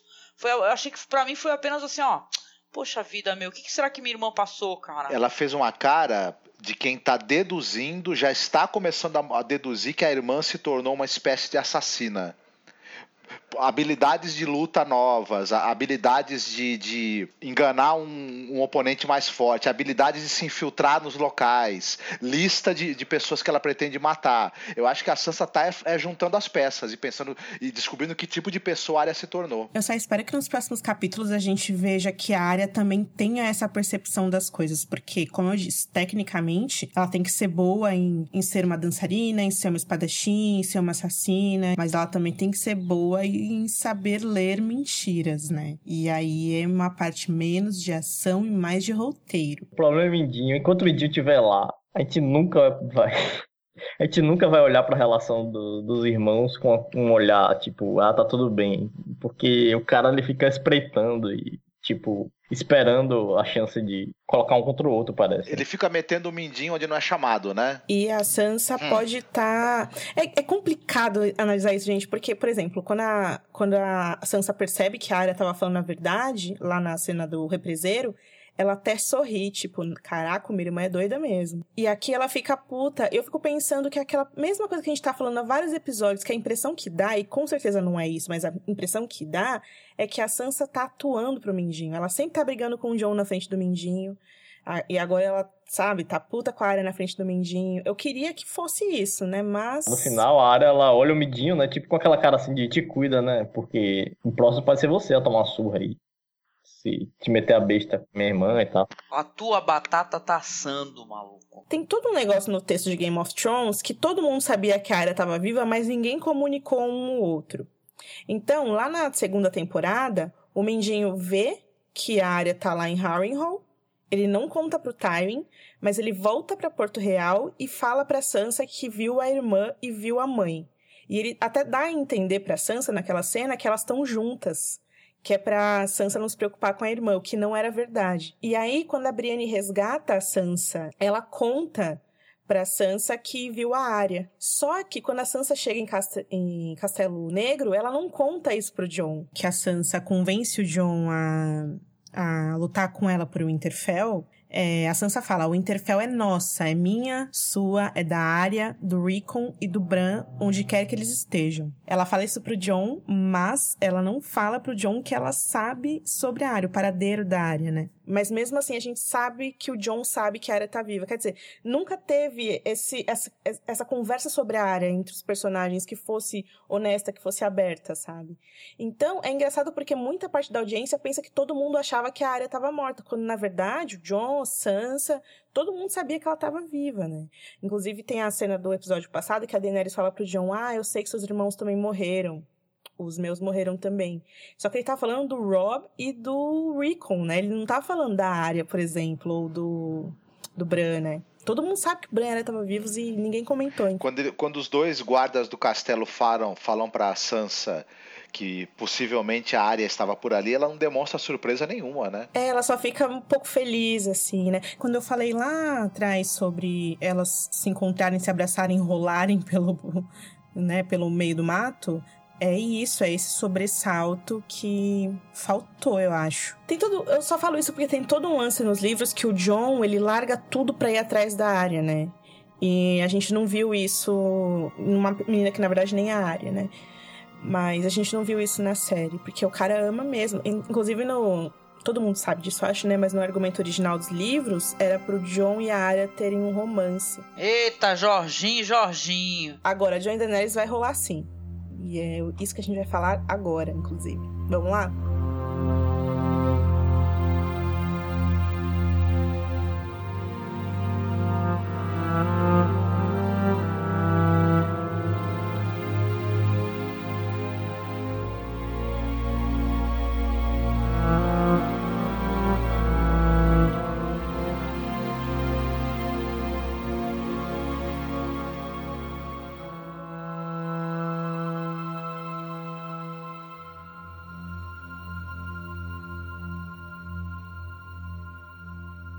Olha, eu tô quase besta com umas coisas que eu falo, quase tudo acontece, pelo amor ah, de Deus. Angélica, pelo amor de Deus, eu acho que, ó, não tem um ouvinte do Podcasteros que não tenha começado essa porcaria dessa cena da caverna e não lembrou da fanfic da Angélica. Cara, ele só não saiu brilhando, é pura traição isso daí. Angélica, mas é, aconteceu exatamente. Ele só não tava sem camisa e não saiu brilhando, mas até o vento na caverna, no cabelo dela tinha. Né não, cara? Vamos lá pra, para o primeiro segmento sobre Daenerys no episódio. A rainha e a Missandei estão lá conversando sobre notícias do Verme Cinzento, elas vão descendo os degraus, bonitinhas. É, a Missandei falando que há algo acontecendo entre ela e o Verme Cinzento. Daenerys jura e elas trocam risinhos, tipo adolescentes, que de fato elas são. E aí o João interrompe elas falando: Daenerys, Daenerys, vem aqui que eu vou te mostrar o bagulho lá que eu prometi para você e tal. Inclusive ele fala que quer mostrar aquilo para ela primeiro. É, antes dele começar a minar e tal. E aí eles descem lá pra caverna, ela, o Davos, a Missandei e o John. Principalmente a gente vê só ela e o John conversando. Já começa tudo muito sugestivo, né, gente? Porque a gente sabe o que, que acontece entre Jon Snow e suas amigas mulheres quando eles entram em cavernas. Né? Opa, meu, aquela caverna vai contar a história, aí vocês vão ver só. Aí o João fala: Ah, quero mostrar para você antes de começar a minar, e aí eles com tochas na mão, entram pelas profundezas do lugar. Muito escuro, estreito, cheio de obstáculos. Eu quero muito saber como eles fizeram para filmar isso, se foi em estúdio. Eu lembro que na época dos bastidores, eles falavam que eles entraram, eles falaram que eles entraram mesmo naquelas cavernas lá para para filmar. Pô, será que eles entraram numas cavernas assim e ficaram pichando as cavernas, um negócio mó antigo? Botaram os desenhos toscos, sacanagem. Ah, Tomara que é seja estúdio. Eu ouvi a teoria que foi o John que fez os desenhos lá rapidinho para convencer a Daenerys sobre os White Isso não Walkers, é teoria, mas essa isso teoria é, é, é, sacanagem. Não, mas não é não, é fato. Brincadeira. Mas eles chegam em um cômodo lá o John acende umas piras e aí sobe a música, gente, que é 100% John Williams aquela música. Lembra muito Jurassic Park, né? Eu assisti com fones, né? Falei, caraca, que música legal, música bonita, diferente. É um tema deles? Que maneiro. Eu não sei se procede, mas a galera ficou falando que parece que esse tema é uma mistura do tema do John com a Ygritte e o da Daenerys com o Drogo. Mas eu não sei. Tem umas três músicas nesse episódio de hoje, temas novos, muito bons. O da batalha, esse, Jurassic Park, e a cena de luta com a Brienne e a Arya. Mas enfim, gente, paredes brilhando, né? É, aquela material negro reluzindo é, na luz das tochas, muito, muito bonito, embora muito escuro. Uma infinidade, né, gente? A gente olha assim, a caverna inteira incrustada daquele material. Muito legal. É, e a Daenerys extasiada. Né? Meu Deus, o que é isso? Gente, eu fiquei pensando o tempo todo que se Pedra do Dragão tivesse um castelão para receber a Daenerys, ela já teria visto isso antes, né? Que ela teria saído para passear e ver o lugar que ela tá, coisa que ela não fez. É uma obcecada, né? Ela chegou na mesa, ei, vamos lá? Eu, eu achei assim, sabe que eu, a cena é muito bonita mesmo, Ana? Mas eu achei assim que ela ficou meio muito estupefata pra quem não tava acreditando em porra nenhuma, entendeu? Ficou meio assim, ah, não sei o que, tudo bem, tá. É, vamos pensar aqui que talvez ela não conheça nada dessa história dos primeiros homens, ela não tem não teve uma septã para contar as coisas para ela. Ficou meio assim, ah, ó, deixa eu ver se eu te mostro esses desenhos. Oh, que desenho da hora. Caraca, agora tô do teu lado. É meio assim, né? Nos livros é engraçado porque a gente tem dois personagens que são especialistas, vamos dizer assim, embora sejam pessoas malucas, que estão indo atrás da Daenerys para contar essas e outras coisas incríveis do mundo para ela. É, um deles é o Myrwin, que é um, um arquimestre da cidadela, e o outro é o Mocorro, que é um sacerdote vermelho bem loucão. Mas, de novo, né? Um castelão que tivesse um mestre disponível ali em Pedra do Dragão para Daenerys poderia ter falado mais, ou até a Melisandre, né? É, ter falado mais sobre isso para ela, não sei. Um estranjão paleontólogo, né? Mas eu achei a cena linda, gente. Eu, eu achei assim que ela foi de muito ceticismo pra, né?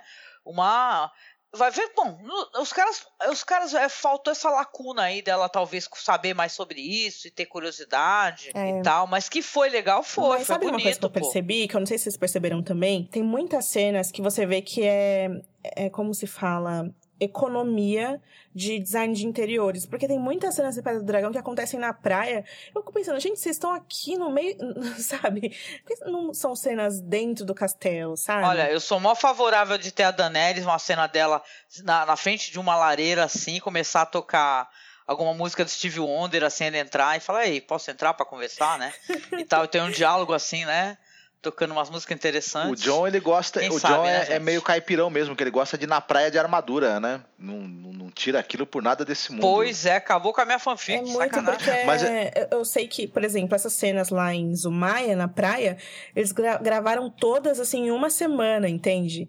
Então parece todo mundo sempre muito montadinho para falar na praia, sabe? Muito. Parece palco, sabe? Parece muito teatral, assim. Mas eu, eu confesso para vocês que eu também não entendi por que, que a Daenerys haveria de acreditar na, naquelas é, inscrições e desenhos nas cavernas, como ela poderia encarar aquilo como, como uma coisa lendária, que alguém registrou ali, que, que foi é, alguma crença do, dos antigos, tudo bem, que são histórias que são correntes ali. Né, que todo mundo já escutou pelo menos uma é, vez. É, mas tem um motivo para isso. Na verdade, tem dois. O primeiro é que o roteiro precisa que ela acredite, e o segundo é que é para ela achar sexy ele contando aquilo para ela é para ela achar sexy. Os produtores é falam isso lá no vídeo. Eles falam, eles estão é, confinados nesse lugar quente e estreito e um vê o outro, sabe?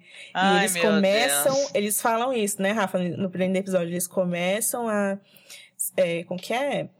Sentir uma atração ali. Agora, assim, é, é, legal, o legal dessas cenas assim é porque ela e a Missandei, elas trocam um olharzinho quando ele chama, né, que já, tu, tu já imagina umas, umas, umas conversa, né, de, de né, as duas fofocando, né. É, Amiga, e isso acontece com o Davos. cara John, malandro, esse urso. É da, urso não, esse lobo. Urso é, é o urso outro. já tem. Urso é o só chorar. Mas a, o Davos também, ele fica falando, é, você acha que ela tem um bom coração? Eu vi o coração dela que você tava olhando. Davos fala exatamente isso. Porra, é Davos, ser. né? O Davos, o Davos tá um tio do pavê foda nesse episódio aí, né, cara? Tá louco. tá maravilhoso. É... Mas enfim, aí lá estão os dois, música de John Williams, explorando a caverna de um paleontólogo e professor, contando tudo pra Daenerys. Ela fica, nossa, que lindo, quanto obsidiana, John, você estava certo, e etc. Daí ele fala, querida, peraí que tem mais uma coisa que eu quero te mostrar.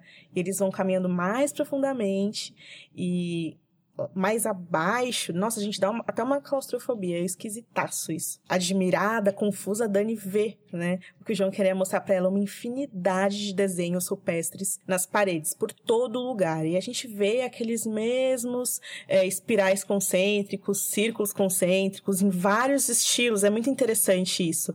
É, eu, eu tenho certeza que esse é o tipo de coisa que quando chegar a última temporada, a gente vai falar, lembra daquele episódio que tinha aqueles desenhos? Então, é... olha aqui. Sabe o que eu achei engraçado? Engraçado é se ela chegar agora, ó, é o seguinte, isso daí agora tá tudo tombado pelo patrimônio histórico, tu não vai mais diminar eu porra lembro nenhuma, do, não. do espiral feito pelo, pelos corpos dos mortos no primeiro episódio, né? Da primeira temporada, não é isso? O círculo concêntrico do, da cena que o Ned executa, o... Desertou desertor. Tem a explicação lá de como os White Walkers foram criados, que as crianças faziam rituais, né, nessa formação. Tem, é claro, as formações de cadáveres que os White Walkers fazem, que o Mance Raider falava que era a arte deles. E tem gente que vem em vários lugares, né? Tem até no colar que a Sansa usa, desde o colar que a Sansa usa, até na pira do Caldrogo que a Daenerys fez, a pira, né? Que é o nascimento dos dragões. E a gente vê nesses desenhos todas essas, todas essas formas traçados, tem alguns que são pontilhados, menores, maiores,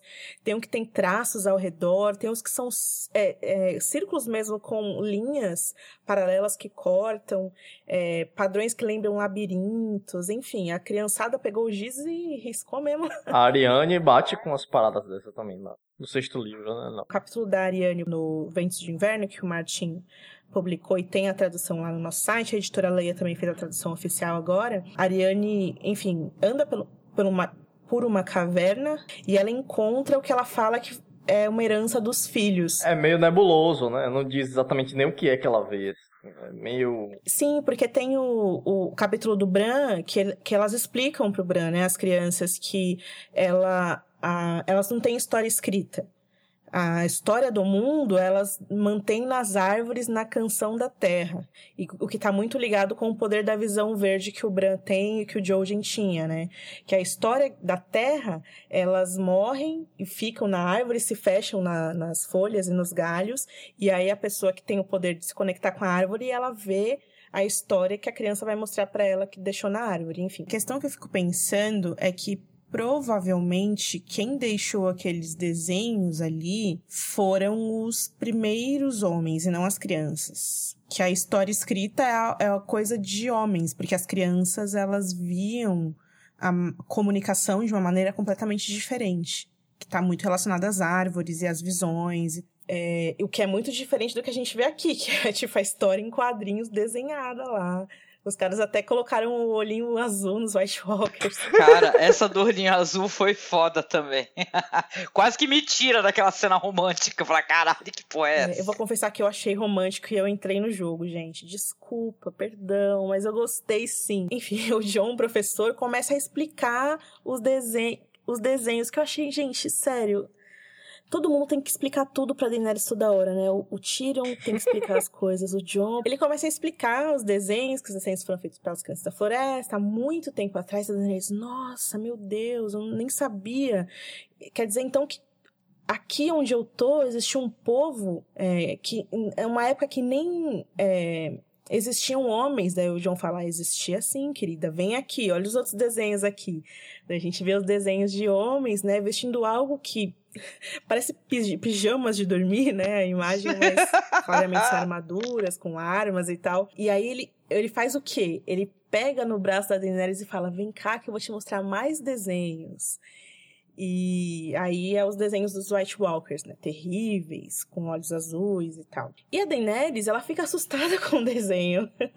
é, eu acho que é esse o ponto, né, Angélica, que eu acho que você criticou, que é muito você acreditar no desenho e falar, caramba, é isso mesmo, que medo. E aí o John fala, querida, tá vendo esses caras aqui, crianças, e esses caras aqui de pijama, eles se uniram para lutar contra o mal em comum. E é isso que a gente tem que fazer, minha queridinha. Vamos lá, meu anjo, juntos? Se a gente quiser sobreviver, a gente vai ter. Daenerys fala, meu querido, eu vou... Ela, o cabelo ao vento, né? Linda, com aquela tocha iluminando o rosto dela. Emilia Clarke muito linda, Jon Snow muito lindo. Ela fala, querido, eu luto por você se você se ajoelhar. Eita. E aí o John, essa é a primeira vez que ele não fica puto, né? Ele fala, tia. Não, ele não fala isso que ele não sabe, né? Ele fala, meu povo não vai aceitar um governante do sul depois de tudo que eles sofreram. Daí a Dani fala, você prefere sobreviver ou ter o seu orgulho? Que é a mesma questão que o John levantou para o Mance Raider lá na terceira temporada, usando as mesmas palavras. E aí ele não responde, ele só fica com aquela cara de I know nothing. Eu queria que ela fosse assim escrita dessa maneira na série. Que a gente simpatizasse mais com ela. ela não, porque ela é meio a quebradora de correntes, é arrogante, né? Sei lá, ajoelha, e senão não vou colaborar. ela, ela, quer, ela deveria ela pensar quer o título assim, agora de dobradora de joelhos. É, dobradora de joelhos. Não, ela deveria pensar assim, porra, é, é, não precisa ajoelhar, cara, porque a gente vai lutar lado a lado, entendeu? Independente de, né, de, desse negócio de casas e tal. Ela não falou que ela ia quebrar todas as rodas? Quando ela não teve esse diálogo com o Tyrion, ela quer manter essa roda ainda, que é a roda da, né, da, da, da, da subserviência, né, de ter vassalos e tal. Um saco qual é que é. É, um, é, é realmente um, um conflito foda isso aí de roteiro que eu, eu entendo muito da onde vem esse descontentamento da Angélica, porque eu, eu entendo assim, a, a Daenerys ela foi a vida toda ela sobreviveu pela fé nela mesma, que ela fala no episódio passado, né? Porque ela acredita que ela nasceu para governar os sete reinos e irá. Então, os sete reinos é o reino do John também. Então, para ela, o John tá falando que é rei de um negócio que é dela. É compreensível isso, mas eu entendo que a Ana Angélica fala que isso não tem nada a ver com o discurso da roda, que é a coisa mais problemática que tem. Aquilo nunca deveria ter existido, né? Porque aí a missão de vem fala na outra cena, né, gente? Ah, mas eu não sou da Daenerys. Ninguém pertence a Daenerys. Se eu falar que eu quero ir embora, ela deixa. É um conflito que eu tenho certeza que, com certeza, a gente vai ver isso mais pra frente sendo resolvido, mas a gente precisava da Daenerys falando isso pra gente entender ela melhor, né? O John, ele tem esse negócio de não precisar do conselho de ninguém. Ele sempre vai contra o conselho que as pessoas dão e ele tem essa intuição interna que é sempre correta e que o público se identifica muito. E a Dani, por isso, né? Ela não. É como se ela não pudesse errar. E ao mesmo tempo ela só erra, né? Porque ela não, nunca consegue seguir a intuição dela. Quer dizer, ela fez isso nesse episódio, ou não, ou ela escutou o conselho do John, enfim, não sei. Ela sempre precisa do conselho e do que o Tyrion fala para ela, que ela não deve ser o rei louco. E é, é, sempre muito complexo. E a Dani, eu vejo que ela tem maiores preocupações do que o John. A preocupação que o John tem hoje com os mortos, a Dani tem teve sempre com os vivos. E por ser algo muito menos do mundo mágico, mais do mundo real, deveria é, ter um cuidado melhor no roteiro. Não, sabe o que, que eles precisam fazer, sinceramente? Humanizar um pouco mais esse personagem pra gente. Entendeu? Porque a gente viu a trajetória dela, a gente viu pelo que ela passou. São sete anos de série, a gente viu tudo, entendeu? E a gente compreende tudo, a gente não esqueceu nada. Entendeu? Mas a questão é que desumanizaram a personagem pra gente. Entendeu? Ela chegou num ponto, acho que desde aquela parte lá de Misa, onde o pessoal, né, sobe ela, né, e tal. Aquilo ali, dali pra frente foi isso, sabe? Alguém que tá meio é, em outro plano, entendeu? sabe? É, é meio esquisito isso daí. Enquanto o John, cara, ele parece estar sendo bem escrito, ele tem um arco narrativo, entendeu? Ele tem a morte, ele tem a ressurreição, ele tem. Você consegue até compreender essas nuances dele, dele ser é, designado como rei do norte, e ele, na verdade, não querer esse papel, porque ele já morreu. Ele não quer ser nem ressuscitado, né? Na verdade, ele só tem um papel a cumprir, que seria esse papel aí de poder parar esse exército de mortos. Então eu acho que, na verdade, é um problema de escrever o papel, escrever o personagem de maneira muito, um olhar muito masculino. Você tocou num assunto importante, essa questão do masculino, olhar masculino. Sabe o que eu acho que isso é também da Daenerys? Eu acho que isso é uma chance, é uma porta que eles estão abrindo pro Tyrion chegar e mudar ela, entendeu? Porque ele, o Tyrion ele tá meio apagado, assim, na sombra, ele tá meio na sombra da Daenerys. E aí, para o Tyrion ganhar importância, eles fazem ela agir como imatura para o Tyrion chegar e ser a voz da razão, entendeu? Porque eu acho que, isso. em última instância, eu, é o que eu até falei no podcast passado, eu acho que o John é tão ruim quanto a Daenerys. O, o arco dele tem muitos problemas também. O cara morreu e volta a mesma coisa. É, isso, aí, isso pra Mas mim ele é, tá humanizado, é Ana. Ele tá humanizado. Entendeu? O, o Jon Snow é povão, cara. isso é verdade. Entendeu? A verdade, no fundo, é essa. Isso tem que entender. Pra percepção do público, Jon Snow é povão. Jon Snow era fudidão, ficava, não podia comer na mesa com a família. A parada é essa, no final de contas. É por isso que as pessoas entendem o arco dele, gostam mais dele. E ela virou uma rainha, sabe, acima de tudo, tipo a mina lá do, do História Sem Fim, que vive no meio de uma redoma do negócio. Ela é assim. Então ela é inatingível. A, a grande é, domadora de dragões. Ela é muito tudo. Ela é muito over. Essa personagem, eu fico até pensando. Pensando se ela não é escrita pelo autor, cara. Porque eu não li os livros, eu não sou capaz de ter essa informação. Mas é muito Daenerys, over, entendeu? A Daenerys nos livros, ela é, tipo, muito capeta, sabe? Uhum. Eu concordo com a Ana quando ela diz que o John tem tantos problemas quanto a Daenerys, mas eu acho que eles meio que tentam apagar esses problemas, eles botam uma luz mais é, favorável ao John, assim, né? Sobre o John, assim. Que, tipo, ele é o cara humildão que recusa a coroa. A Daenerys não, ela é, quer a coroa, ela quer o sete reinos. É muito complicado, sabe? Porque ninguém quis o John, mas a, a audiência quis. E a audiência compra mesmo assim. As, aqueles lords que estão lá, eles quê, nunca né? quiseram... Sabe por que a audiência quer isso? Porque a audiência, cara, é gente, é perifa. Menos vocês, seus burguês malditos. Mas a maior parte, entendeu? A audiência, a gente se, a gente se reconhece, a gente reconhece o cara e se reconhece, entendeu? No cara que ele tá tentando algo Entendeu? De uma, o cara pô, é um fudido, puto, o cara é ninguém, todo mundo aponta o dedo. Seu otário, você é bastardo, seu bastardo.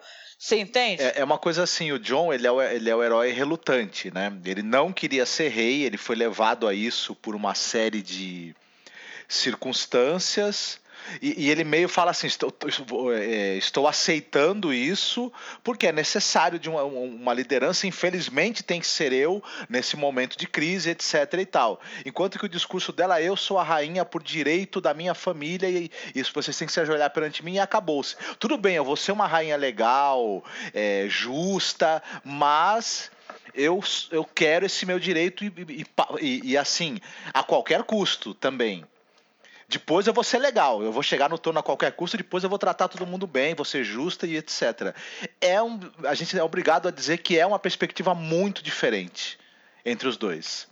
Né? E é muito mais difícil gostar dela, da, da, visão dela que ela tem dessa questão do que, que é o poder, do que dele. Dias mais tarde, na passarela do castelo, John e Davos conversam sobre Daenerys. Aliás, o John diz ao Davos que acha que a Daenerys tem um bom coração e o Davos fala que eu vi você olhando pro coração dela, sei. E o John fala que ele não tem tempo para essas coisas porque ele viu o Rei da Noite, olhou bem nos olhos dele e ele pergunta pro Davos quanto é que nós, quantos homens nós temos para enfrentar essa, essa parada aí? 10 mil? Menos? Davos fala que bem menos do que isso. Eles encontram Missandei.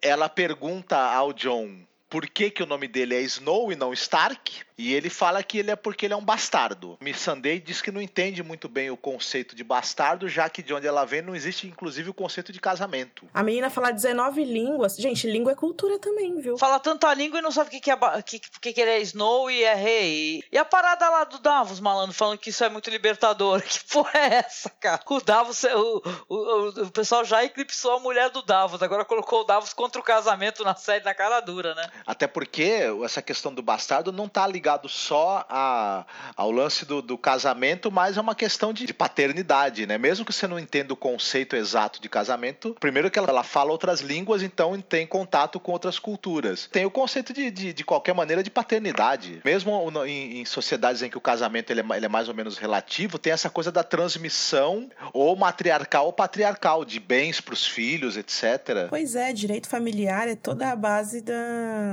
da campanha da Daenerys, né? É, o John, ele pergunta a Miss Sunday de onde ela veio, né? ela fala que foi levada por escravagistas e que foi comprada por Daenerys do mestre dela e a Daenerys a libertou. Então ele fala: agora você não serve mais ao seu antigo mestre, você serve a Daenerys. A Missandei diz que serve a Daenerys porque ela quer, que ela não é uma, uma rainha que está, está como rainha porque ela é filha de algum rei que eles não conhecem, eles escolheram ela como rainha. O Davos até fala assim: então, se você, se você quiser ir embora, a Missandei fala: não, ela vai me dar um navio e vai falar para eu ser feliz e para eu ir embora, né? Eles até perguntam se ela realmente acredita nisso, a Missandei fala que não, não acredita, que ela sabe. Enquanto isso, no, no, no, horizonte, eles avistam a chegada de um barco dos Greyjoy. Deixa eu perguntar um negócio, eu tô em dúvida. O John tá se referindo ao fato do Tion ter, ter entregado o Winterfell, claro, né? É, sim. Traiu a família dele. Tantos diálogos que não são é, colocados, né, que você fica meio na dúvida, né? Mas sabe qual é um diálogo que teria que ter? É a menção do Tian na carta que o Ramsay manda pro John na muralha aquela carta lá, venha ver, seu bastardo. Ele não cita o Tian, ele só fala, devolve minha Sansa e vem aqui que eu vou te dar um pau. Mas ele não fala, devolve meu fedor. O que teria tudo a ver, né? Porque o Tian, o Ramsay, depois que o Tian foi embora, o Ramsay nunca mais ligou. Se o John soubesse, talvez, as coisas pelas quais o Tian passou, não seria tão, é, né? É verdade. Enfim. Tão ríspido. Tá faltando um monte de diálogos aí é, em torno de fogueiras, né? Do monte de gente, né? Então é, fica esses diálogos assim meio entrecortados, né? Com pouca informação, uhum. verdade. É, a gente tem que ficar supondo o que é que um personagem sabe, o que é que o outro não sabe. Bom, o Theon diz ao John que a, a sua irmã Yara foi capturada e que ele deseja a ajuda da Daniela Três Dragões para conseguir libertá-la. Davos, então, e, e, o John avisam, né, pro Sion que isso não vai ser possível no momento porque ela, a rainha não se encontra. E o Tion pergunta: para onde ela foi? E aí a gente vê para onde ela foi. Uma coisa interessante é que essa cena, eu lembro que vazou os bastidores dela e tinha, tinham outras coisas na cena. Tudo muito estranho. Eu não sei se eles cortaram do episódio ou se era para enganar os paparazzi, né?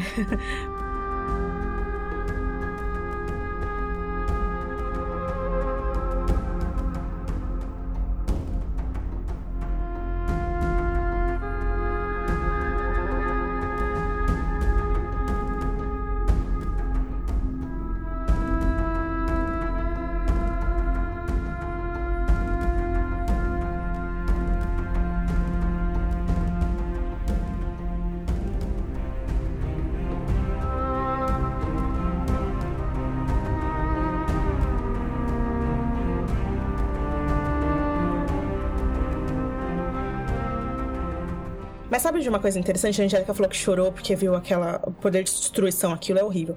Depois eu indico você que você veja assim, Angélica, o vídeo de bastidores, como eles fizeram a batalha.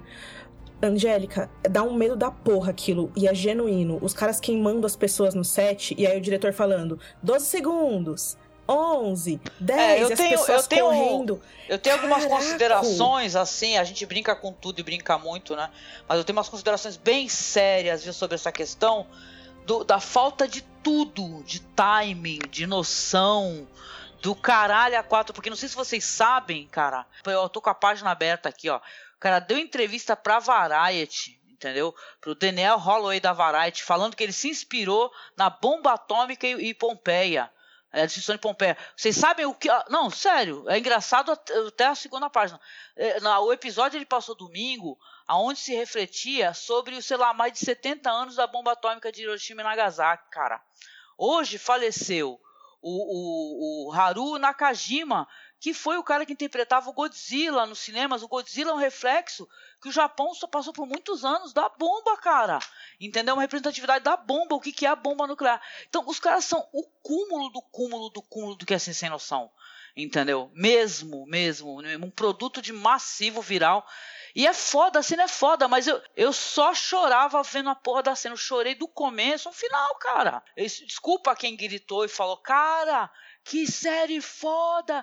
É o melhor. Meu, você está assistindo as produções erradas o tempo todo, o tempo todo. Só isso que eu tenho a dizer e vou me matar. O... Não me xingue. O, o, um dos produtores, não sei se é o David ou o Dan, eles falam que isso aí é a mesma coisa que você tivesse numa durante uma batalha medieval, um dos, um dos exércitos tivesse um, um caça F-16. Né? E aí eu fiquei lembrando ele falando isso, dos relatos é, da Primeira Guerra Mundial e mais ainda da Segunda Guerra Mundial que os o uso da força aérea era uma coisa até hoje, né? É uma coisa de, de destruição em que não, ninguém escapa e, enfim, é, os soldados, quando eles escutavam o motor dos aviões inimigos, os soldados que estavam em campo, exatamente como os soldados Lannisters, eles caíam no chão, largavam as armas e, e caíam no chão chorando. Porque sabiam que não ia sobreviver ninguém depois do, do, do, ataque de varredura, né? É o efeito de uma bomba, entendeu? Quando, quando a bomba em Hiroshima Nagasaki ela caiu, é, em, um torno de quantos metros eu não lembro, as pessoas viraram sombras no chão. Essas sombras existem, meus amigos. Elas existem até hoje, elas estão lá com uma recordação. O, o, o, o ícone lá, que é o Monumento à Paz do Japão, é uma recordação para não esquecer. Então, só que a gente esquece, né? Porque a gente acha isso bonito. Quando, quando o produtor fala que ele se inspirou e na, na catástrofe de, de Pompeia, né? Que tem um livro muito bom até, eu gosto bastante. E, e, e, a bomba atômica, tu vê que ele não realizou bem na cabeça dele o que, que é isso, né? É, na, botou na cultura pop e só jogou, né? A gente viu duas batalhas nesse sentido, que foi a Batalha dos Bastardos, que é bem contra o mal, e não pessoas contra pessoas a Jimmy Ring também foi bem contra o mal, né? Não pessoas contra pessoas. Isso é muito complicado porque a série ela tem esse problema mesmo de não conseguir traduzir e glorificar um pouco um negócio que é para ser terrível. Um exemplo muito óbvio, né? Que você tá falando que você ficou horrorizada vendo o fogo é a explosão do septo. Né? Que o Jamie chega em Porto Real, vê aquilo e sabe o que ele faz? Zero coisas sendo que ele matou o Aerys justamente para impedir que o Aerys exatamente, que o fizesse né? exatamente. o que a Cersei fez. Exatamente, entendeu? Ele tinha que ter chegado, ele tinha que ter tido uma, uma conversa. Podia ser uma linha, não podia ser uma frase. Eu não quero falar sobre isso. Não, não é assim que funciona não. Você vai falar sobre isso, sabe por quê? Porque eu voltei. Eu voltei e meu filho tá morto. Ah, tem um agravante entendeu? Eu voltei que e tu explodiu todo mundo. O Tommen se entendeu? matou porque a, a, a, esposa dele, a noiva dele também foi, a, foi incinerada nessa explosão do septo, né? Então então, é, realmente teriam muito o que, o que conversar, né? Mas é isso, cara. Eu acho que eles jogam no, nossa, no nosso colo as cenas épicas incríveis e às vezes eles não trazem nenhuma é, desconstrução. Não é que a gente está querendo problematizar conteúdo do pop. Tem gente que. Tem gente, cara, que você não pode falar nada que a pessoa já fica chateada contigo e fala que você não gostou da série. Não é isso, gente. Não joga na, no colo das pessoas, gente jovem, uma boa parte, o público é a média de 18 a 30, 35 anos, creio eu, entendeu? Sem, sem você trazer um paralelo sobre isso. Você tem que trazer o, o outro lado, entendeu? Você tem que trazer um, alguém comentando, alguém falando assim, poxa, mas isso é horrível. Por que, que você fez isso? Ah, é justamente né? isso que falta, porque quando eu escrevi na análise que, tipo, a galera mostrando apoio a, a sei lá, jogando vegetais, jogando legumes lá na Elária, era, era bizarro. A galera falou, ah, mas o o povo na Idade Média era assim, né? Eles gostam de ver a galera sofrer. Mas o que eu critico justamente é isso. E... Tudo peris, perito em Idade Média, né? Incrível. Não, não, eu quero acabar com esse papo de Idade Média, porque eu já escutei essa espécie de argumentação e vocês precisam parar com isso. Entendeu? Isso daí é um conteúdo fantasioso, fantasioso onde ele pode criar o que ele quiser, cara. Ele não tem que reproduzir a Idade Média, entendeu? O tempo todo. Ele é, um, é fantasia, cara. É história sem fim, gente.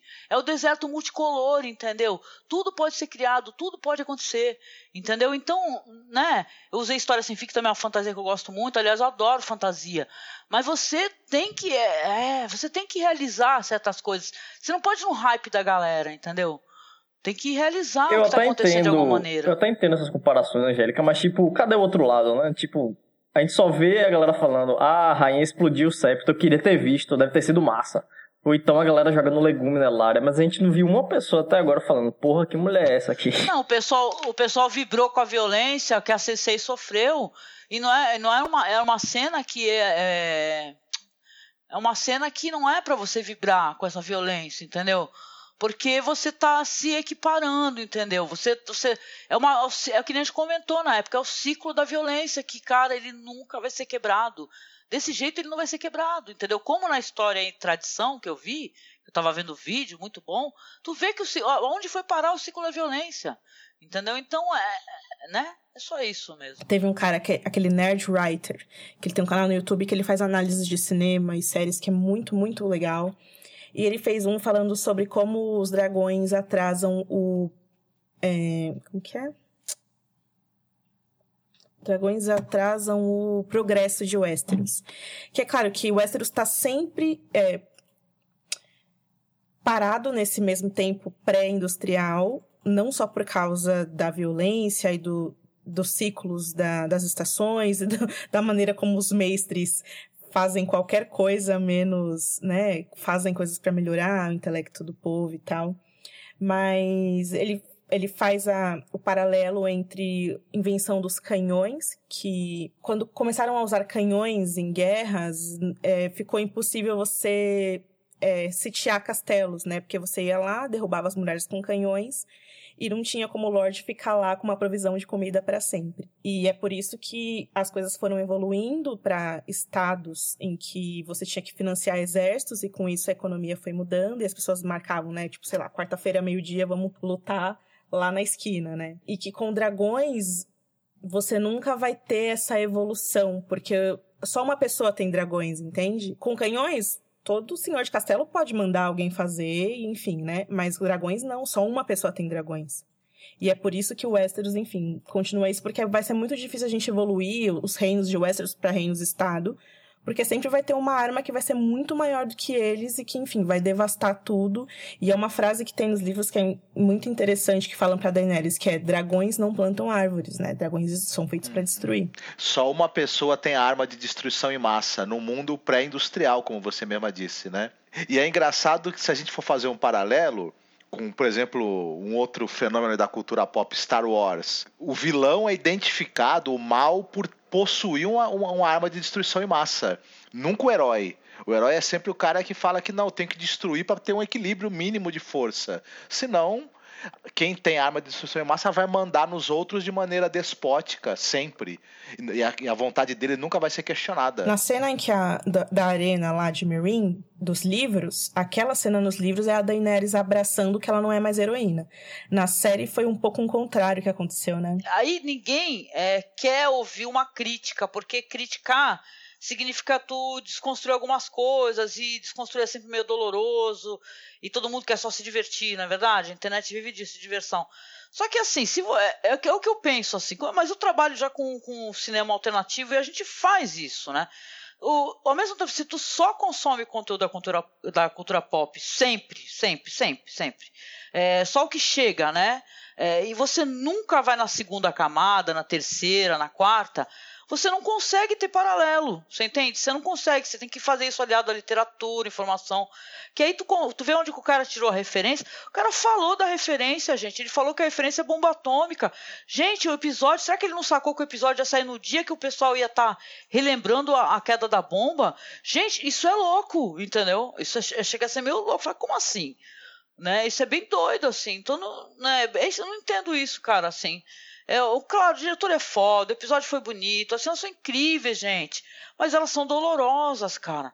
Tu não grita vendo, vendo gente ser destroçada, porque eles humanizaram, vamos lembrar que eles humanizaram esses personagens pra gente. Quando, quando os Dothraki estão chegando, eles estão tremendo, gente. Eles são humanos. Entendeu? Isso é complicadíssimo, é. Angélica. Olha, é, eu tenho certeza que todo mundo que tá escutando a gente agora deve estar tá gritando, lembrando de alguma coisa que foi isso. Que foi glorificar um negócio horrível. A própria cena que a gente, que a gente citou aqui, do caos é uma escada, que é do episódio The Climb, é aquela cena, o Mendinho falando todo mundo, Mendinho, que discurso foda, é isso mesmo, caos, foda-se todo mundo. E na mesma cena a gente tem a, o corpo nu da Ross cheio de setas entendeu? Como que você é, tá celebrando terrível. isso, sabe? É um dos melhores comentários que eu recebi no Game of Thrones BR é, sobre essa temporada que um cara falou: vingança não é justiça. Exatamente, não. E o seu Madruga, líder de todos, que ele é um cara muito sábio, a vingança nunca é plena, mata a alma e envenena. Se isso não é sabedoria, o que será, rapá? Então fica aqui registrado. E antes de você começar a falar, eu até coloquei um mapa aqui no link da torrente do Água Negra, muita gente achou que a batalha tinha acontecido na Campina. Mas, na verdade, na sinopse da HBO fala que ela aconteceu ao longo da torrente do Água Negra. Nesse mapa aqui, só para vocês entenderem, a to torrente do Água Negra é aqui onde está esse azul. E é aqui que o Jamie tava, né? E High Garden já tava lá atrás, né? Quer dizer, eles já tinham avançado bastante na marcha, eles estavam bem próximos de de King's Landing mesmo. É, na, no, no, mínimo no próximo episódio ela vai ficar sabendo então disso daí com muito mais rapidez, né? Que aconteceu isso com eles, né? Que é uma sim, cena sim. que é, é, ficou meio confuso também para mim. É, a paisagem para mim ela continuou parecendo ser um pouco árida, né? Também desértica, né? Então, mas é interessante. De qualquer maneira é válido, viu? Porque se você aquela referência que eu coloquei lá do John Ford, vale a pena dar uma conferida mesmo, porque é interessante como eles fizeram a condução da cena, viu? Visualmente, muito legal. O exército de Jaime para para descansar durante a marcha para Porto Real. O Randy Talha avisa a Jaime que todo o ouro já está a salvo em Porto Real e que eles estão no limite do tempo se quiserem evitar chegar após um cerco em Porto Real, né? E o Randall, o Randall Tyler, inclusive, sugere apertar o passo e açoitar os retardatários, né? Para que a marcha siga firme. O Jamie, no entanto, ele sugere uma trégua para os rapazes que lutaram bem em Jardim de Cima, né? Em seguida, o Jamie e o Bron se dirigem ao Deacon. Aí eles conversam sobre a batalha e o Deacon ele confessa que durante toda a sua vida ele foi aliado à casa Tyrell e que ele conhecia e caçava com os homens que matou, né? O Deacon também diz que não esperava sentir o cheiro que sentiu. E o Bron explica sem muitos rodeios que os homens se cagam ao morrer, defecam, né? A morte é uma coisa terrível, o né? O rei Robert que fala isso na primeira temporada. Ele fala que ah, o é? primeiro homem que ele matou, que inclusive servia aos Tarly, era um garoto que se cagou quando morreu. Ele fala. É verdade. Isso não é uma questão, inclusive, de galhofa, né? Isso é uma coisa que é o nosso, é o nosso corpo reagindo, né? E tentando amenizar ao máximo, né? O, a pancada, o, o ferimento, é uma coisa comum, né? O esfíncter, é claro, ele também faz parte desse processo, né? De, de, de, tentar reduzir o máximo, né? Eu não sei exatamente esse procedimento, né? Mas não é uma coisa desonrosa. É até uma crítica, meio que essa glamorização, né? Da morte e tal, da violência, porque o Robert, ele fala que essa questão ninguém lembra de colocar nas histórias, né? Então, essa mesma fala do Robert na primeira temporada, que é a, a acho que é o Robert e o Barristan falando sobre os primeiros homens que eles mataram. Ele cita esse garoto Tarly, que foi o primeiro que ele matou, e a fala dele é quase que fosse uma rima mesmo com a maneira com que o Jamie uh, tenta matar a Daenerys no fim desse episódio. O Robert fala assim, negócio assim, meu cavalo tomou uma flecha e eu tava lá em pé, tropeçando pela lama, tentando levantar. E aí veio esse garoto na minha direção, um garoto burro, pensando que poderia acabar com a rebelião com o um único brandir de sua espada. Que é a mesma coisa que aconteceu com o Jaime, né? O Deacon é interessante porque ele é mais doce, assim, né? Até como se fosse um, um, uma criança do verão mesmo, cavaleiro do verão, sabe? Com um pai desse que quer açoitar os retardatários, sabe? Eu também também não entendi porque que o Jamie ficou tão chocado com, com é. essa fala do Randall, sendo que o Tywin era bem implacável, assim, com as pessoas. Exatamente. Não, e o papo do Bron, então, perguntando para ele se ele não aprendeu isso na escola chique dele? Eu acho que ele tava falando da cidadela. É que escola é uma ah. palavra. Como ele vai saber que, que essa é. palavra existe, foi, sabe, Rafa? Foi piada. É por causa do... da cidadela, cara, porque ela tem Vila Velha, não é?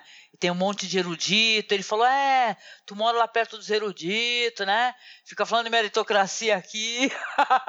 eu, eu, entendi que foi piada dele, querendo dizer que o cara é Mauricinho e tal. Foi um alívio cômico, né? Com é. certeza, né? Aí o Bron, aí de repente o Bron, nosso amigo, ele muda o semblante. Enquanto isso, nós ouvimos ao fundo um compasso surdo, né? Segue um silêncio. Essa cena é muito bem construída. O Bron pede silêncio e os três prestam atenção ao som. O James se vira consternado e corre, seguido por Bron. Ao redor, todos os soldados estão deitados ou espaçados, conversando, e os gritos de ordem começam. Lanças escudos! Lanças escudos! Entre em formação! O Bron e o Randy gritam para que os soldados fiquem em formação e protejam as carroças, enquanto cada homem corre buscando armas, armas e elmos. Enquanto isso, Jamie parece completamente perturbado. Ouvimos ao fundo, ai, ai, ai, ai, ai, ai, que é um grito meio indígena, né? A galera falando que é a vaia cearense.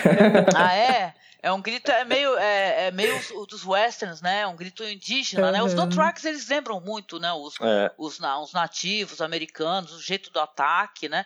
Assistam mais westerns, por favor, que vocês vão entender que eu tô falando, que é uma preciosidade. O western caiu em desuso e as pessoas pararam de ver boas histórias porque não gostam mais do gênero. É uma pena, gente. O desespero do Jamie, é, ele é presente no, nessa cena inteira. Essa cena tem 18 minutos, né? É uma. Pela primeira vez, talvez, né, de uma maneira muito, muito concisa, assim, é o cara que não sabe o que fazer. Né? Agora eu não sei o que fazer. Até que ele raciocina depois né, o que fazer, né? De maneira é correta. É complicado, porque a gente até comentou isso no, no, episódio passado, né? Como que o Jamie conseguiu? É claro que ele não lutou, né? Na, na, na, batalha passada, porque ele só tem uma mão e faz tempo que a gente não vê ele treinando para ficar bom com a mão esquerda. Aí a gente vê que essa é a parte do desespero, né? O fato de que ele não sabe lutar mais. Ele não tem como, né, fazer do jeito ele que ele fazia antes. Ele não conseguiu aprender muito bem, né, com, a, com a, apesar que ele aprendeu a apoiar a mão a mão de ouro, né, usar isso para luta de certa maneira, mas não é a mesma coisa do que do que ele, o, o espadachim que ele era antigamente, né? Com as duas mãos, né? Afinal, ele é destro, não é isso? Sim. Então, infelizmente. Isso. Mas eu achei que, olha, sabe que eu achei ele, como enquanto um comandante ali, uma pessoa até, até muito safo né? Que ele vai tentando de uma maneira e de outra, né? É experiente, é. né? Pois Mas é. é, nesse, nesse momento, é, essa primeira cena é engraçado. Tem um, uns shots dele andando para lá e para cá com o cavalo, tentando medir o tamanho do exército que tá vindo. É, é, nossa, gente, é desesperador mesmo. O diretor fala que nessas cenas de batalha, é, o diretor sempre tem que escolher uma pessoa para ser o ponto de vista e que nesse caso ele escolheu o Jamie. Eu não sei se eu concordo muito, porque eu acho que o, o Bron também foi Exatamente. muito protagonista, né? Uhum. O, o, o Bron, ele foi não apenas protagonista, como ele foi os nossos olhos. Enquanto espectador, tem momentos que a câmera tá filmando de baixo para cima. É a visão que a gente tem junto a ele, ao lado dele, né? E eles então, estavam também com um é efetivo pequeno e sendo atacados por um exército de que eles não conhecem como é que são os métodos. Um exército que veio de outro local, que eles nunca enfrentaram. Não, e o, o Robert Baratheon, o pessoal não comentou muito sobre isso, que ele dizia que para você não enfrentar um exército, exército do Track, né, em campo aberto, um negócio assim. Sim, que é um massacre, Cavalaria, né? né? Eu não sei, é, eu, eu senti que essa cena, ela empresta muito da Batalha dos Bastardos, que o o, diretor do, da Batalha dos Bastardos falava muito isso, né? O papel ah. da sorte no campo de batalha.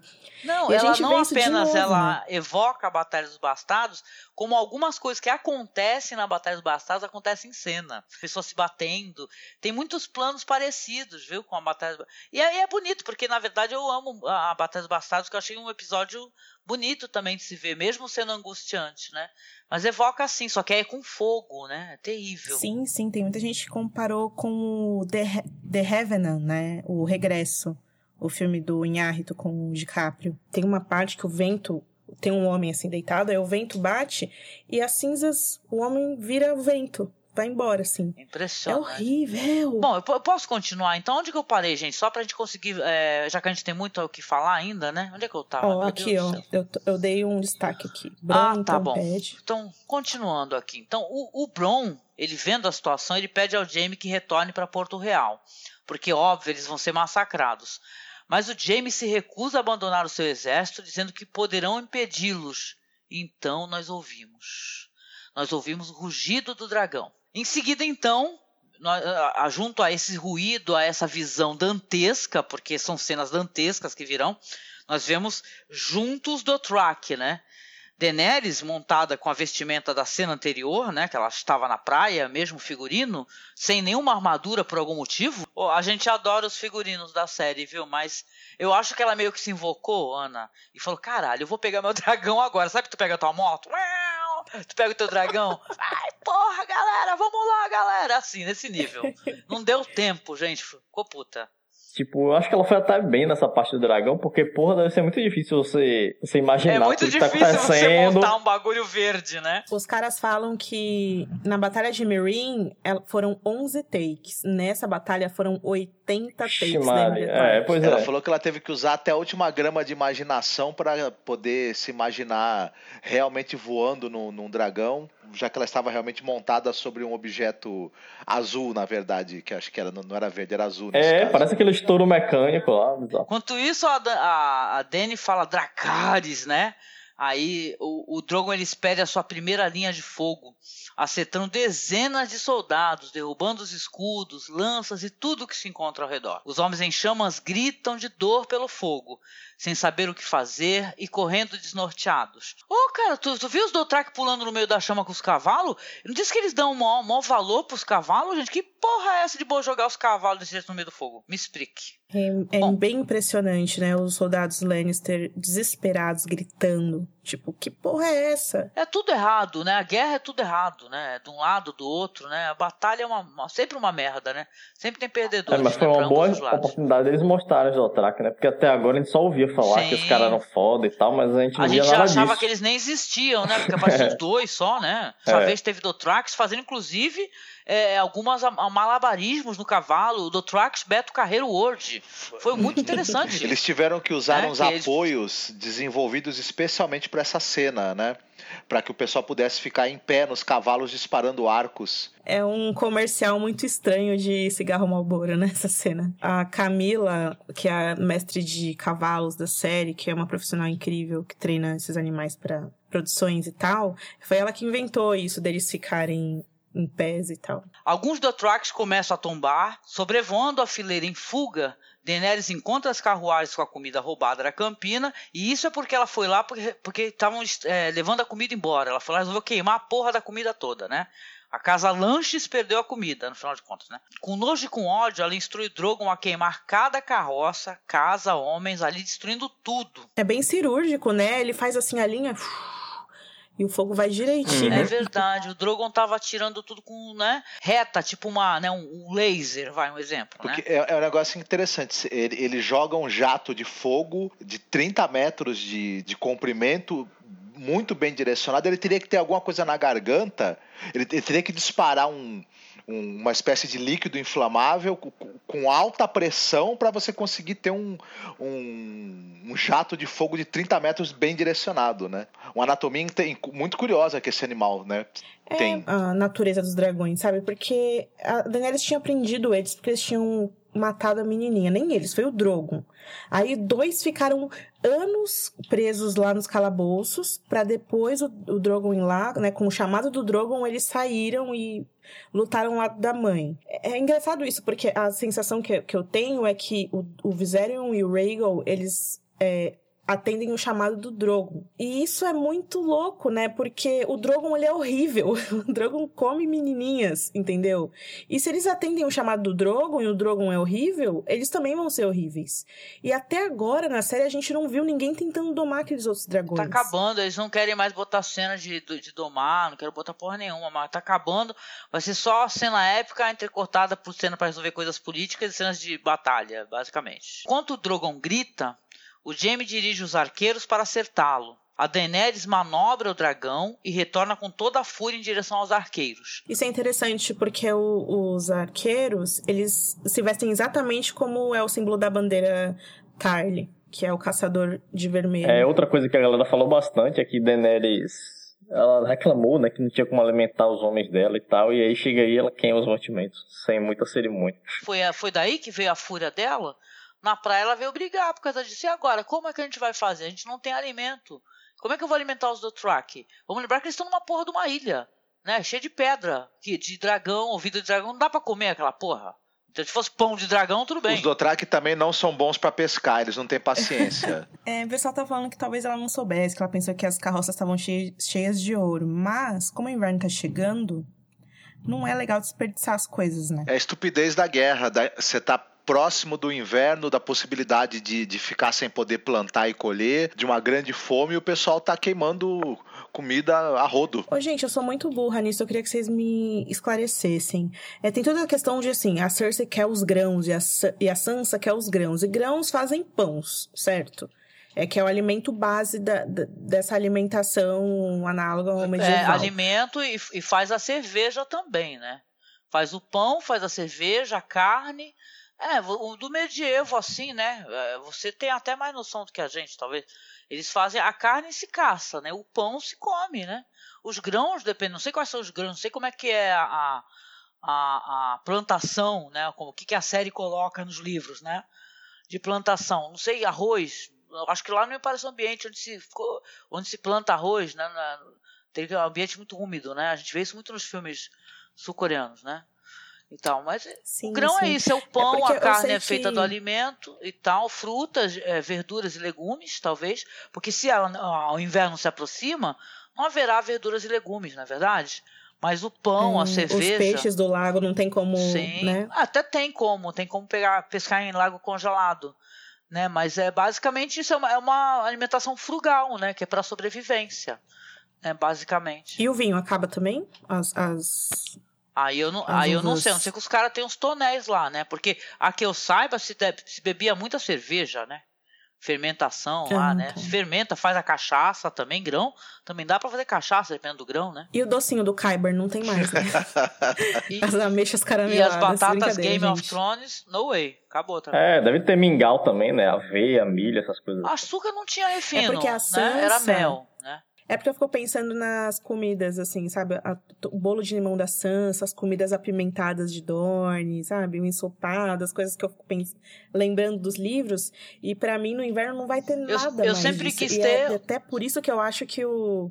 O Martin descreve tanto essas comidas, descreve. porque um dia ela não, não vai ter mais. Eu tava lendo aqui também que grãos eles eram usados para engrossar ensopado. Olha que delícia, né? Fazer uma, aquele caldo grosso, né? Tipo uma vaca atolada, ó que delícia né? Ai, já é demais, mas eu acho que a sopa de cebola do Davos. é, as pessoas em, em, épocas de frio, já que a gente está falando num, num, numa época análoga à Idade Média, é, prolongado, você tinha que armazenar grãos e outros alimentos, eles invariavelmente mofavam e as pessoas comiam e ficava todo mundo alucinando. Que beleza! Isso aí tem 100% potencial Game of Thrones. Inclusive, nos livros, o no acampamento do Stannis, que ele tá lá próximo ao Winterfell, acaba comida, os caras começam a comer cavalos, e aí acabam os cavalos, os caras começam a é, comer os mortos. E é por isso que Stannis queima todo mundo lá. Agora, tem uma outra coisa nos livros que é interessante também, é que o Mindinho no Vale, ele começa a estocar comida e provavelmente ele vai usar como moeda no futuro. Ele, tá, ele já tá pensando na frente, assim, é bem interessante isso. Bom, depois que o Deacon salva o Jaime, a gente vê o herói, Bron, Azor Ahai, o príncipe que foi prometido e futuro rei dos Sete Reinos, cavalgando em busca da arma de Qyburn. cara é foda. E aí a gente vê que o campo de batalha ele já saiu daquele verde, já se tornou uma parada marrom, né? Suja, cheia de sangue e cinzas caindo. E o mercenário tropeça e cai, né? E fica perdidaço. E aí ele vê que a bolsa de moedas deles também é jogada pro outro lado, né? Com os tesouros que ele ganhou há pouco tempo, né? Sendo espalhados assim pelo campo. Só que ele não tem tempo de recuperar o que foi perdido porque senão ele acaba perdendo a vida, né? Ah, é muito, muito... Eu achei super simbólico isso, Adorei né? Adorei também. Esse, esse ouro que não tem nenhum valor, né? Nesse momento, né? Zero valor, né? Foda isso. Sabe que me incomoda um pouco aqui assistindo? É, a fotografia da cena é incrível, os dotraques coreografia deles é muito impressionante, só que a gente não sabe quem são esses Dothraques, né? É o um negócio de humanizar as pessoas. Os caras não conseguiram criar um personagem do Track que conversasse com a Daenerys uma cena ou com o Tyrion de uma maneira que você entendesse quem é esse cara, por que, que ele tá ali, é. né? É. Porque a gente tem a humanização do Deacon, por exemplo, mas a gente não tem os do Track. Seria interessante. Parecem bestas feras, né? Atacando, né? Com tudo. E enquanto soldados estavam tremendo há, há um minuto atrás, né? Só tem aquele do Track lá, né? Que fala com o Tyrion e não é muito, não. Ele fala: o exército de vocês é um lixo, vocês não sabem lutar. A gente teve alguns, alguns durante a série, alguns Dothraques retratados de uma maneira. Os que a gente teve um pouco mais de falas, até teve um antagonista para Daenerys, né? Um, um, retratado de uma maneira um pouco mais vilanesca, né? É a Doreia que trai ela, mas a Doreia não era do Track. Ela veio antes, né, da Daenerys casar com o Drogo. Não, tinha os Dothraques naquela, naquela fase dela que ela ainda tava, né?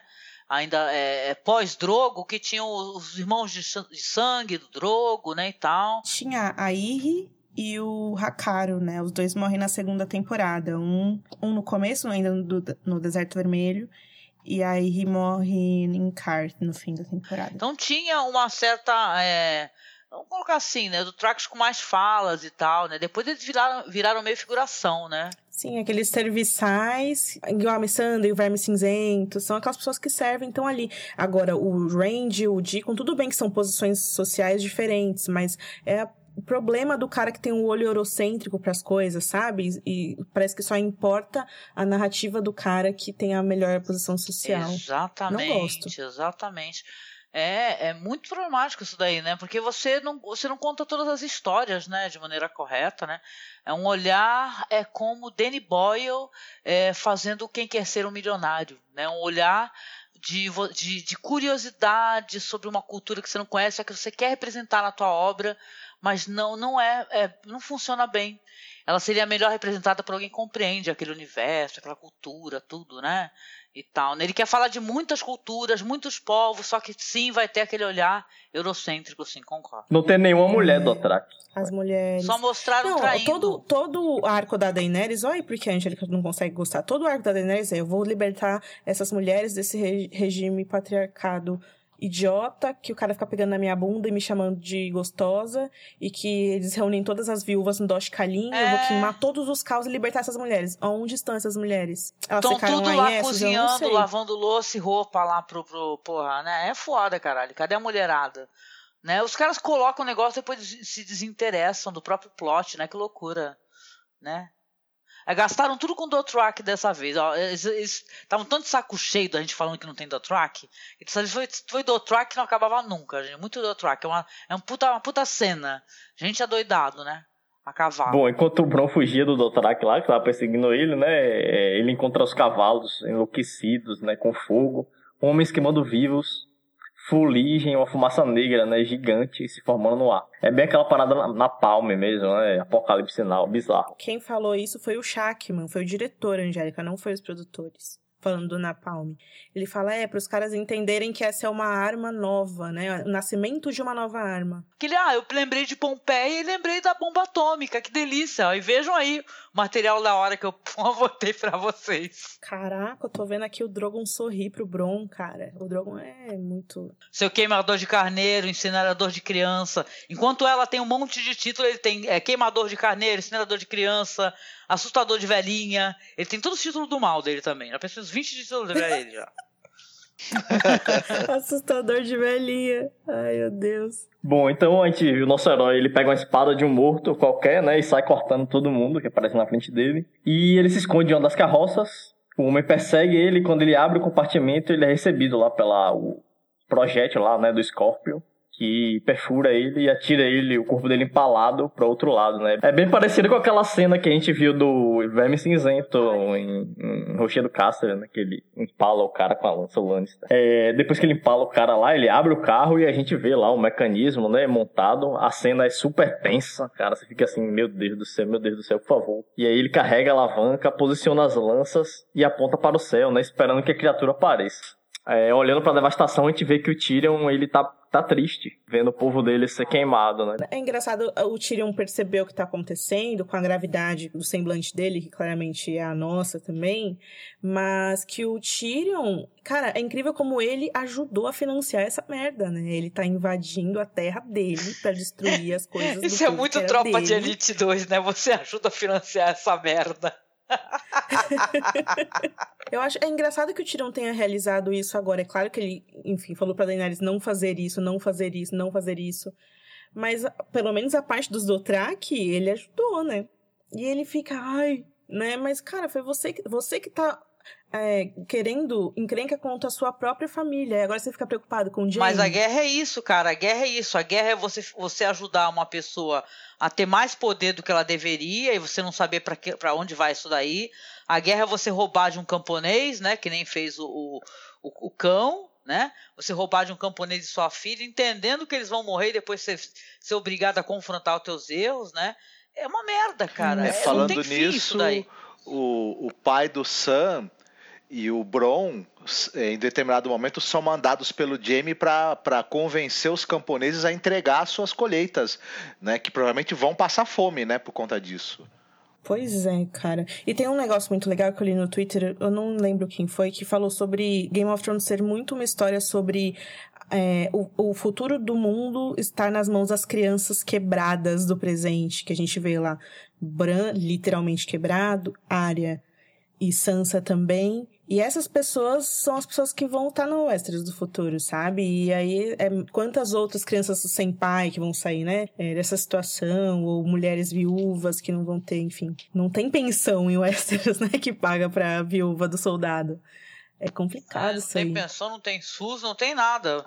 Vocês vão vendo aí como é que vai ser o futuro dessas crianças, né? Aí depois a gente vê o Jimmy observando aquela destruição toda, os soldados dele rastejando para conseguir sair da água, né? Eu até achei que ele, que ele fosse ver o tiro nessa hora, mas não.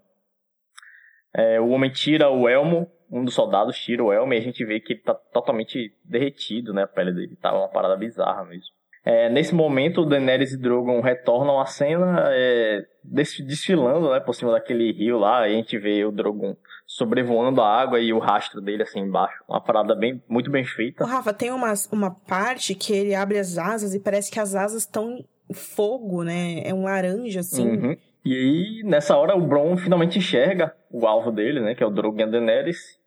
E ele mira e dispara a primeira lança, né? Que passa longe. E ele encara o Bron, assim, né?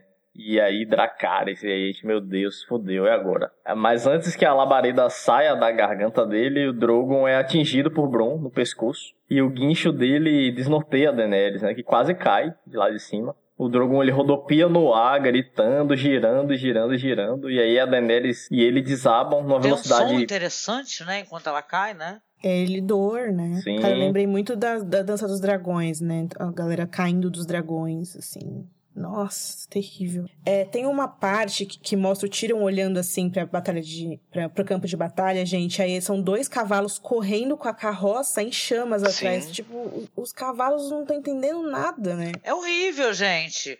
Vocês assistiram aquela animação, O Segundo Renascer? Que é de um DVD, que é pós-Matrix? Isso, isso, esse, esse, essas cenas horrorosas me lembraram muito o Segundo Renascer. Sabe, na hora que as coisas desandam, né? Só vê a destruição e a matança e a montanha de corpos, né?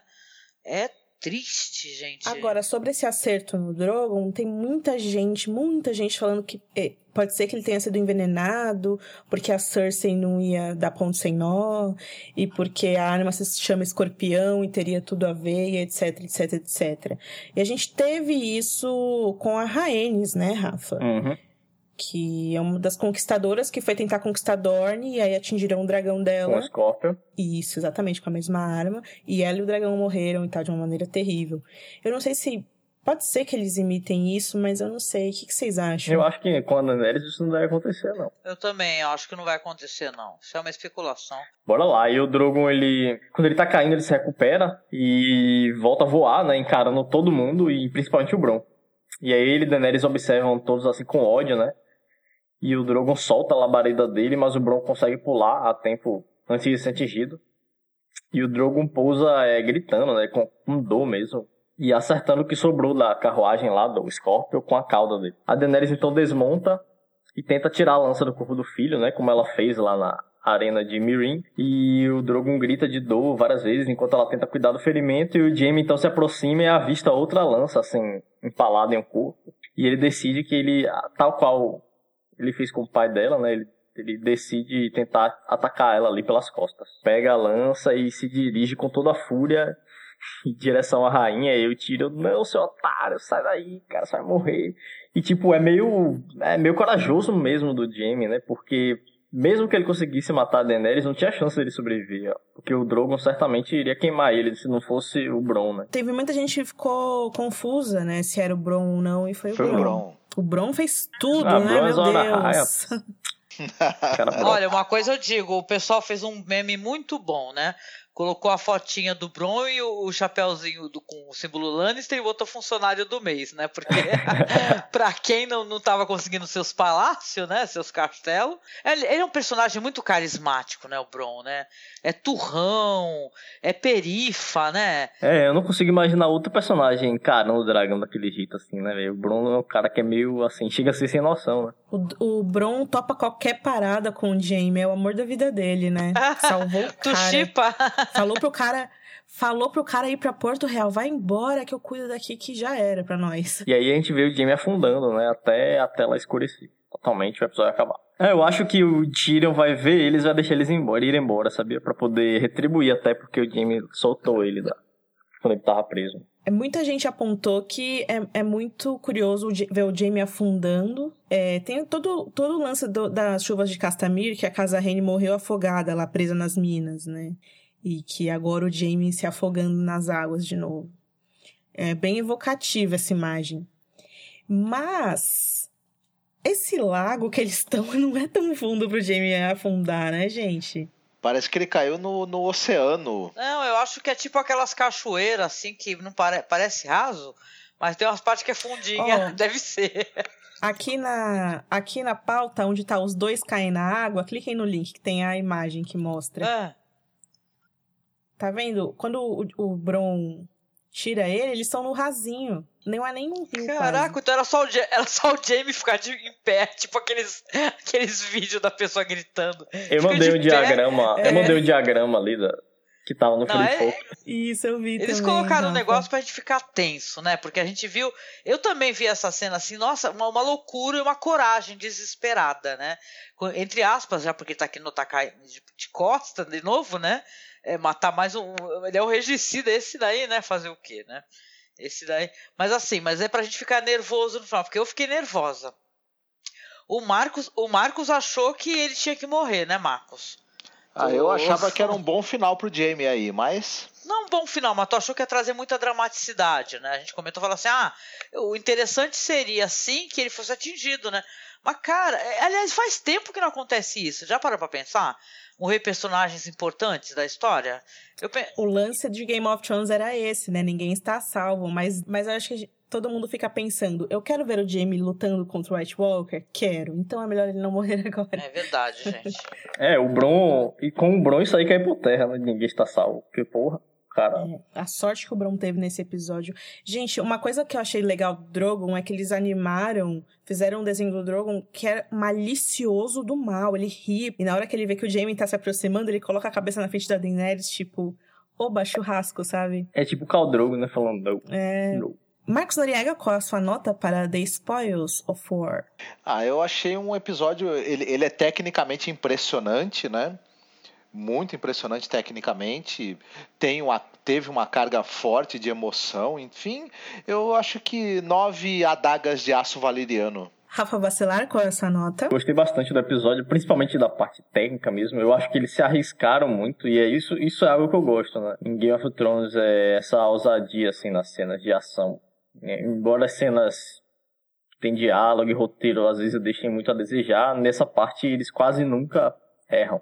Nunca erram, posso dizer. Eu gostei bastante, acho que vou dar nove também, nove castelos pro Bron, porque o cara merece. Olha, eu vou dar oito pessoas gritando na timeline do Twitter que essa é a melhor série do mundo. Entendeu? É uma série interessante, uma série que eu tô gostando, sim.